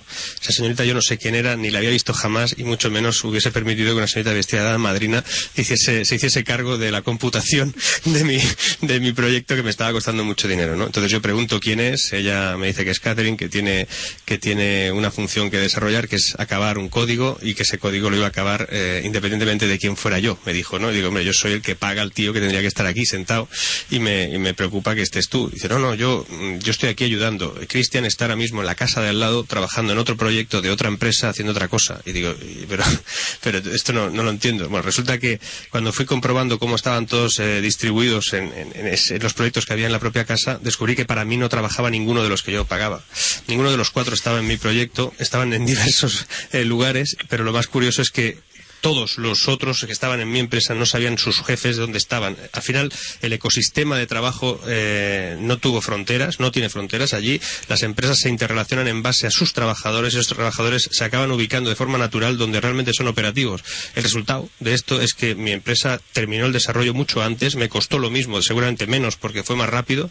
La cosa está ahí, vendiéndose ya y está en marcha y, y me adapté. O sea, yo tuve que aceptar que ese modelo era así para un español que llega allí y que todo eso lo hacen chicos de 20, 21 y 22 años mm, fue, fue costoso. Incluso tengo un, señor que trabaja allí que es realmente un portento mental de 55 años vinculado al mundo de la tecnología desde hace muchísimos años que se está siempre durmiendo, trabaja aproximadamente dos horas al día, siempre está durmiendo, pero es un genio. Y este genio se adaptó rápidamente a ese modelo porque es el que está picando en todas las empresas constantemente en esas dos horas de trabajo que tiene, les va dando las lecciones a todos sin ser realmente de ninguna. Es decir, no sabemos quién le paga. Eso es una, es una realidad y, realmente el proceso de trabajo, y eso sí que es, es, físico, es decir, esta gente no ha necesitado Internet para relacionarse entre ellos, que sería mucho más complejo si además utilizáramos gente que está en otros sitios, pero en el ámbito puramente físico, que lo puedes visualizar, que lo puedes tocar, que puedes ver que la chica que está trabajando allí no es tuya, es de otra empresa, pero tú eh, tienes que agradecerle que acabe tu proceso y que le está pagando otro para que haga tu trabajo y tú pagando al tuyo que está haciendo otro trabajo, pues eso lo ves en directo y, es cuando percibes que algo ha cambiado tremendamente, ¿no? No es que estemos en Estados Unidos, no es que estemos en el Valley, esto también pasa aquí y de hecho puede estar pasando en estos momentos en alguna compañía, ¿no? Con, en alguno de, los, de las incubadoras que están unas al lado de otras, en estos parques eh, tecnológicos pequeños que, se están estructurando a partir de pequeñas startups y, incubadoras. Yo tengo una incubadora en Gerona donde estoy intentando insertar ese modelo de colaboración, ¿no? Que al final, pues, eh, realmente es muy nutritivo para los que están trabajando, pero es que es muy rentable para los que, para los que incentivan ese proyecto. Sí, yo también quería decir que en función de ese desacoplamiento que ve Manuel entre la evolución social y, la, estructura del ámbito jurídico, financiero, administrativo, demás, es un desacoplamiento que al fin y al cabo tiene su razón de ser. esa razón de ser es ese intento de reapropiación de toda esta riqueza, de toda esta abundancia que está generando las nuevas tecnologías por parte de, los oligopolios financieros. No están intentando obtener una renta parasitaria y de una manera absolutamente rentística todo esto, de unas maneras u otras. Por lo, por lo menos, por ejemplo, poniendo en marcha mecanismos de derechos de autor o pretendiendo hacer respetar mecanismos de derechos de autor ideados en el siglo XIX en un, en un ámbito productivo totalmente distinto, ¿no? Y que están siendo utilizados como una especie de, como se hizo en su día con el cerramiento de los bienes comunes por parte de de, de la burguesía, eh, como eh, aquellos mecanismos de enclosures, ¿no? Entonces se está utilizando esto de esta manera y está haciendo que determinados eh, aparatos de los grandes monopolios y de las grandes eh, empresas financieras estén actuando no ya con una capacidad de destrucción creativa, que es un poco de lo que se hablaba en hablaba Schumpeter, ¿no? Sino de una manera absolutamente eh, que está obturando toda posibilidad de desarrollo de todas estas nuevas tecnologías y de la riqueza social que viene aparejada a las mismas, ¿no? Entonces, la única manera de romper ese tapón que se le pretende poner es precisamente eh, incidir en esos procesos de cooperación, incidir en esos procesos de cooperación frente al mando que se le quiere imponer a todo el aparato productivo por parte de, la, de, los grandes oligopolios financieros. Y por lo tanto, en esos procesos de cooperación lo que tienen que hacer es romper ese cascarón, organizarse, cooperar, proliferar y por lo tanto convertirse en una alternativa real de futuro. Desde luego no puedo estar más de acuerdo contigo en que tenemos un problema, pero muy serio con, con la banca. Y nos quedan nada más que tres minutos. Si quieres, Manuel, añade algo brevemente. Pues al, al hilo un poco de lo que comentaba Marc precisamente, es decir, esas realidades y esa anécdota que él, como- que él ilustraba perfectamente allá, allá en Los Ángeles, pues también está pasando aquí en España, es decir, eh, es la realidad del mercado. Muchas veces me hace gracia, ¿no? Cuando gente me, me pregunta, ¿no? De decir, bueno, ¿tú dónde trabajas? Digo, que realmente no tengo un despacho fijo, sí tengo un despacho base, pero nada, me paso todo el día entre despachos, en uno soy socio, en otro soy consejero, y cuando la realidad que marca ahora mismo el mercado es que cuando un cliente necesita una serie de servicios, mm, me suele hacer bastante gracia ¿no? la cara que ponen a veces los clientes porque de pronto le aparece un equipo entero de profesionales que a lo mejor le provienen de cuatro o cinco empresas diferentes, incluso le empieza a aparecer gente que lo llama desde el extranjero para, para la operación y al principio le resulta un poco chocante, ¿no? Decir, bueno, ¿dónde viene toda esta gente, no? Toda, toda esta red. Luego, bueno, lógicamente, pues va viendo con el desarrollo rápidamente que se ha elegido el profesional más adecuado y más especializado en cada caso. Luego, cómo se interrelacionan todas esas empresas entre ellas para dar la solución al cliente pues es un proceso complejo que al final el cliente pues no le importa, lo único que ha visto es que le ha salido una solución competitiva y adecuada para, para su caso. Eso es una realidad.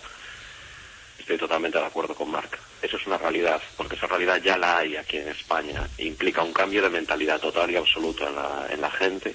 Y sinceramente, es que estamos ya fuera ya de los, de los propios marcos, porque esto, es que no hay manera, fuera de lo que es la legislación mercantil de los contratos entre profesionales y empresas, que es lo único que ahora mismo está dando un poco de margen de evolución, porque es que el resto es que ni siquiera hay legislación para las estructuras que se están creando entre empresas para dar servicio a los clientes de esa manera, aprovechando de una manera muy intensiva sobre todo lo que son las comunicaciones y la perspectiva global. Hay que buscar, ya no hay que buscar en tu ciudad, en tu pueblo, en tu provincia. Tienes que ya trabajar a nivel internacional para dar servicio y ya no hay esas barreras que había antes de poder hacer a grandes cuentas, o sea, un proceso de estos puede estar entrando desde inversores, de gente que está presente en empresas del IBEX 35 o incluso empresas internacionales, hasta freelance que están trabajando por su cuenta, están convergiendo a un mismo proyecto, o sea, con gente de escalas total y absolutamente distintas, que en condiciones normales del mercado jamás se cruzarían. Eso está pasando a día de hoy en el mercado y esa es la realidad del mercado y creo que es el mm, punto que me gustaría que la gente se quedara con él. Esa es la realidad del mercado, que Sí. mediten sobre ella porque todo ha cambiado. No, yo es que solamente quería añadir, que sé que se acaba esto, que a mí me ilusiona enormemente que no haya legislación al respecto, que no haya, que esto les pilla a todos con el pie, con el pie cambiado o con el paso cambiado. Me ilusiona tremendamente el saber que lo estamos construyendo las personas y no los que nos, eh, en teoría, nos dirigen. Mucha- nos quedamos con esa, con esa frase tan buena, Marc. Muchas gracias, Marc, por tu presencia aquí. Muchas gracias, José Luis. Muchas gracias. Y muchas gracias, Manuel. Muchas gracias, señores oyentes, y nos despedimos hasta mañana.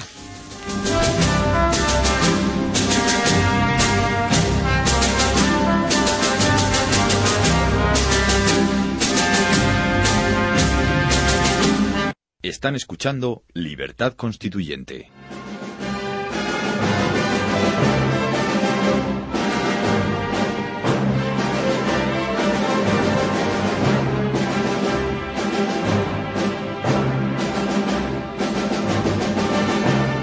Pues estos han sido los debates que hemos destacado esta semana. Como siempre, les recordamos que si se han quedado con ganas de más libertad constituyente, pueden acudir a www.diariorc.com, donde pueden escuchar todos los audios de nuestro programa. Por nuestra parte, nada más, disfruten del Día de Reyes y mañana más, mañana más libertad constituyente aquí en el 107.0 de la FM. Hasta mañana, repúblicos.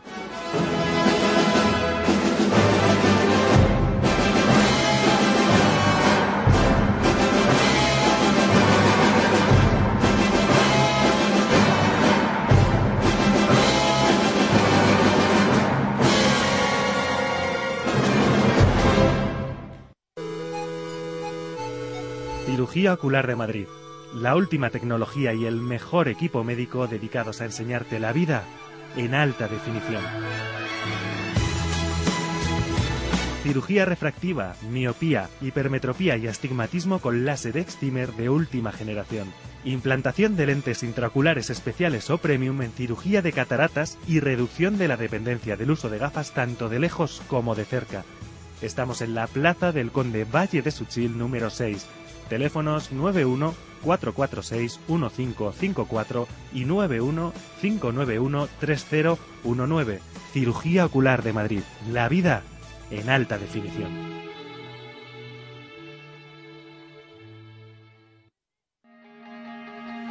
Diario Español de la República Constitucional. Nuestro lema es lealtad, verdad y libertad. No analizamos los hechos con opiniones los examinamos con criterio. No buscamos tanto la cantidad como la calidad de nuestros lectores. Diario Español de la República Constitucional. Pueden encontrarnos en Internet en la dirección www.diariorc.com. El valor de ser libres y fiables. Voz Populi ha nacido un nuevo diario, joven, independiente y veraz, que llega para ofrecer la mejor información económica y política, con el análisis más valioso y las firmas más cualificadas del momento. Cuando todos caen, nosotros emergemos. Encuéntranos en www.vozpopuli.com. Voz Populi, el valor de ser libres y fiables.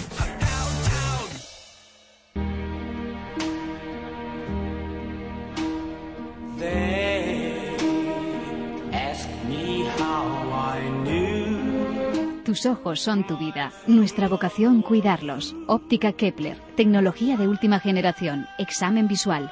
Tensión ocular. Lentes progresivas. Lentes de contacto. Baja visión. Todas las monturas y gafas de sol. Óptica Kepler. Calle Guzmán el Bueno, 106. Esquina San Francisco de Sales. Ven a vernos. Con tus ojos. El Palacil, situado en un entorno natural del Parque Sierra de María Los Vélez, en Vélez Blanco, un pueblo clasificado entre los 20 mejores pueblos de Andalucía a través de Red Patrimonio de Conjuntos Históricos, cuna del Indalo almeriense situado en la Cueva de los Letreros, referente de la prehistoria de la provincia. Castillo de Vélez Blanco, Iglesia de Santiago, Convento de San Luis junto al cual se sitúa el Palacil en las orillas del Barranco de las Fuentes, Tranquilidad y descanso es lo que les espera en este antiguo molino, transformado en un referente de la hostelería en la comarca de Los Vélez. Dispone de restaurante y apartamentos turísticos, con servicios de hostelería para el mayor confort de sus clientes. Podrán celebrar sus reuniones de empresa y celebraciones de todo tipo con la profesionalidad que le ofrece nuestra experiencia de más de 40 años en distintos países. El Palacil. Disponemos de marcas de calidad turística y marca Parque Natural de Andalucía, Carta Europea de Turismo Sostenible. El Palacín.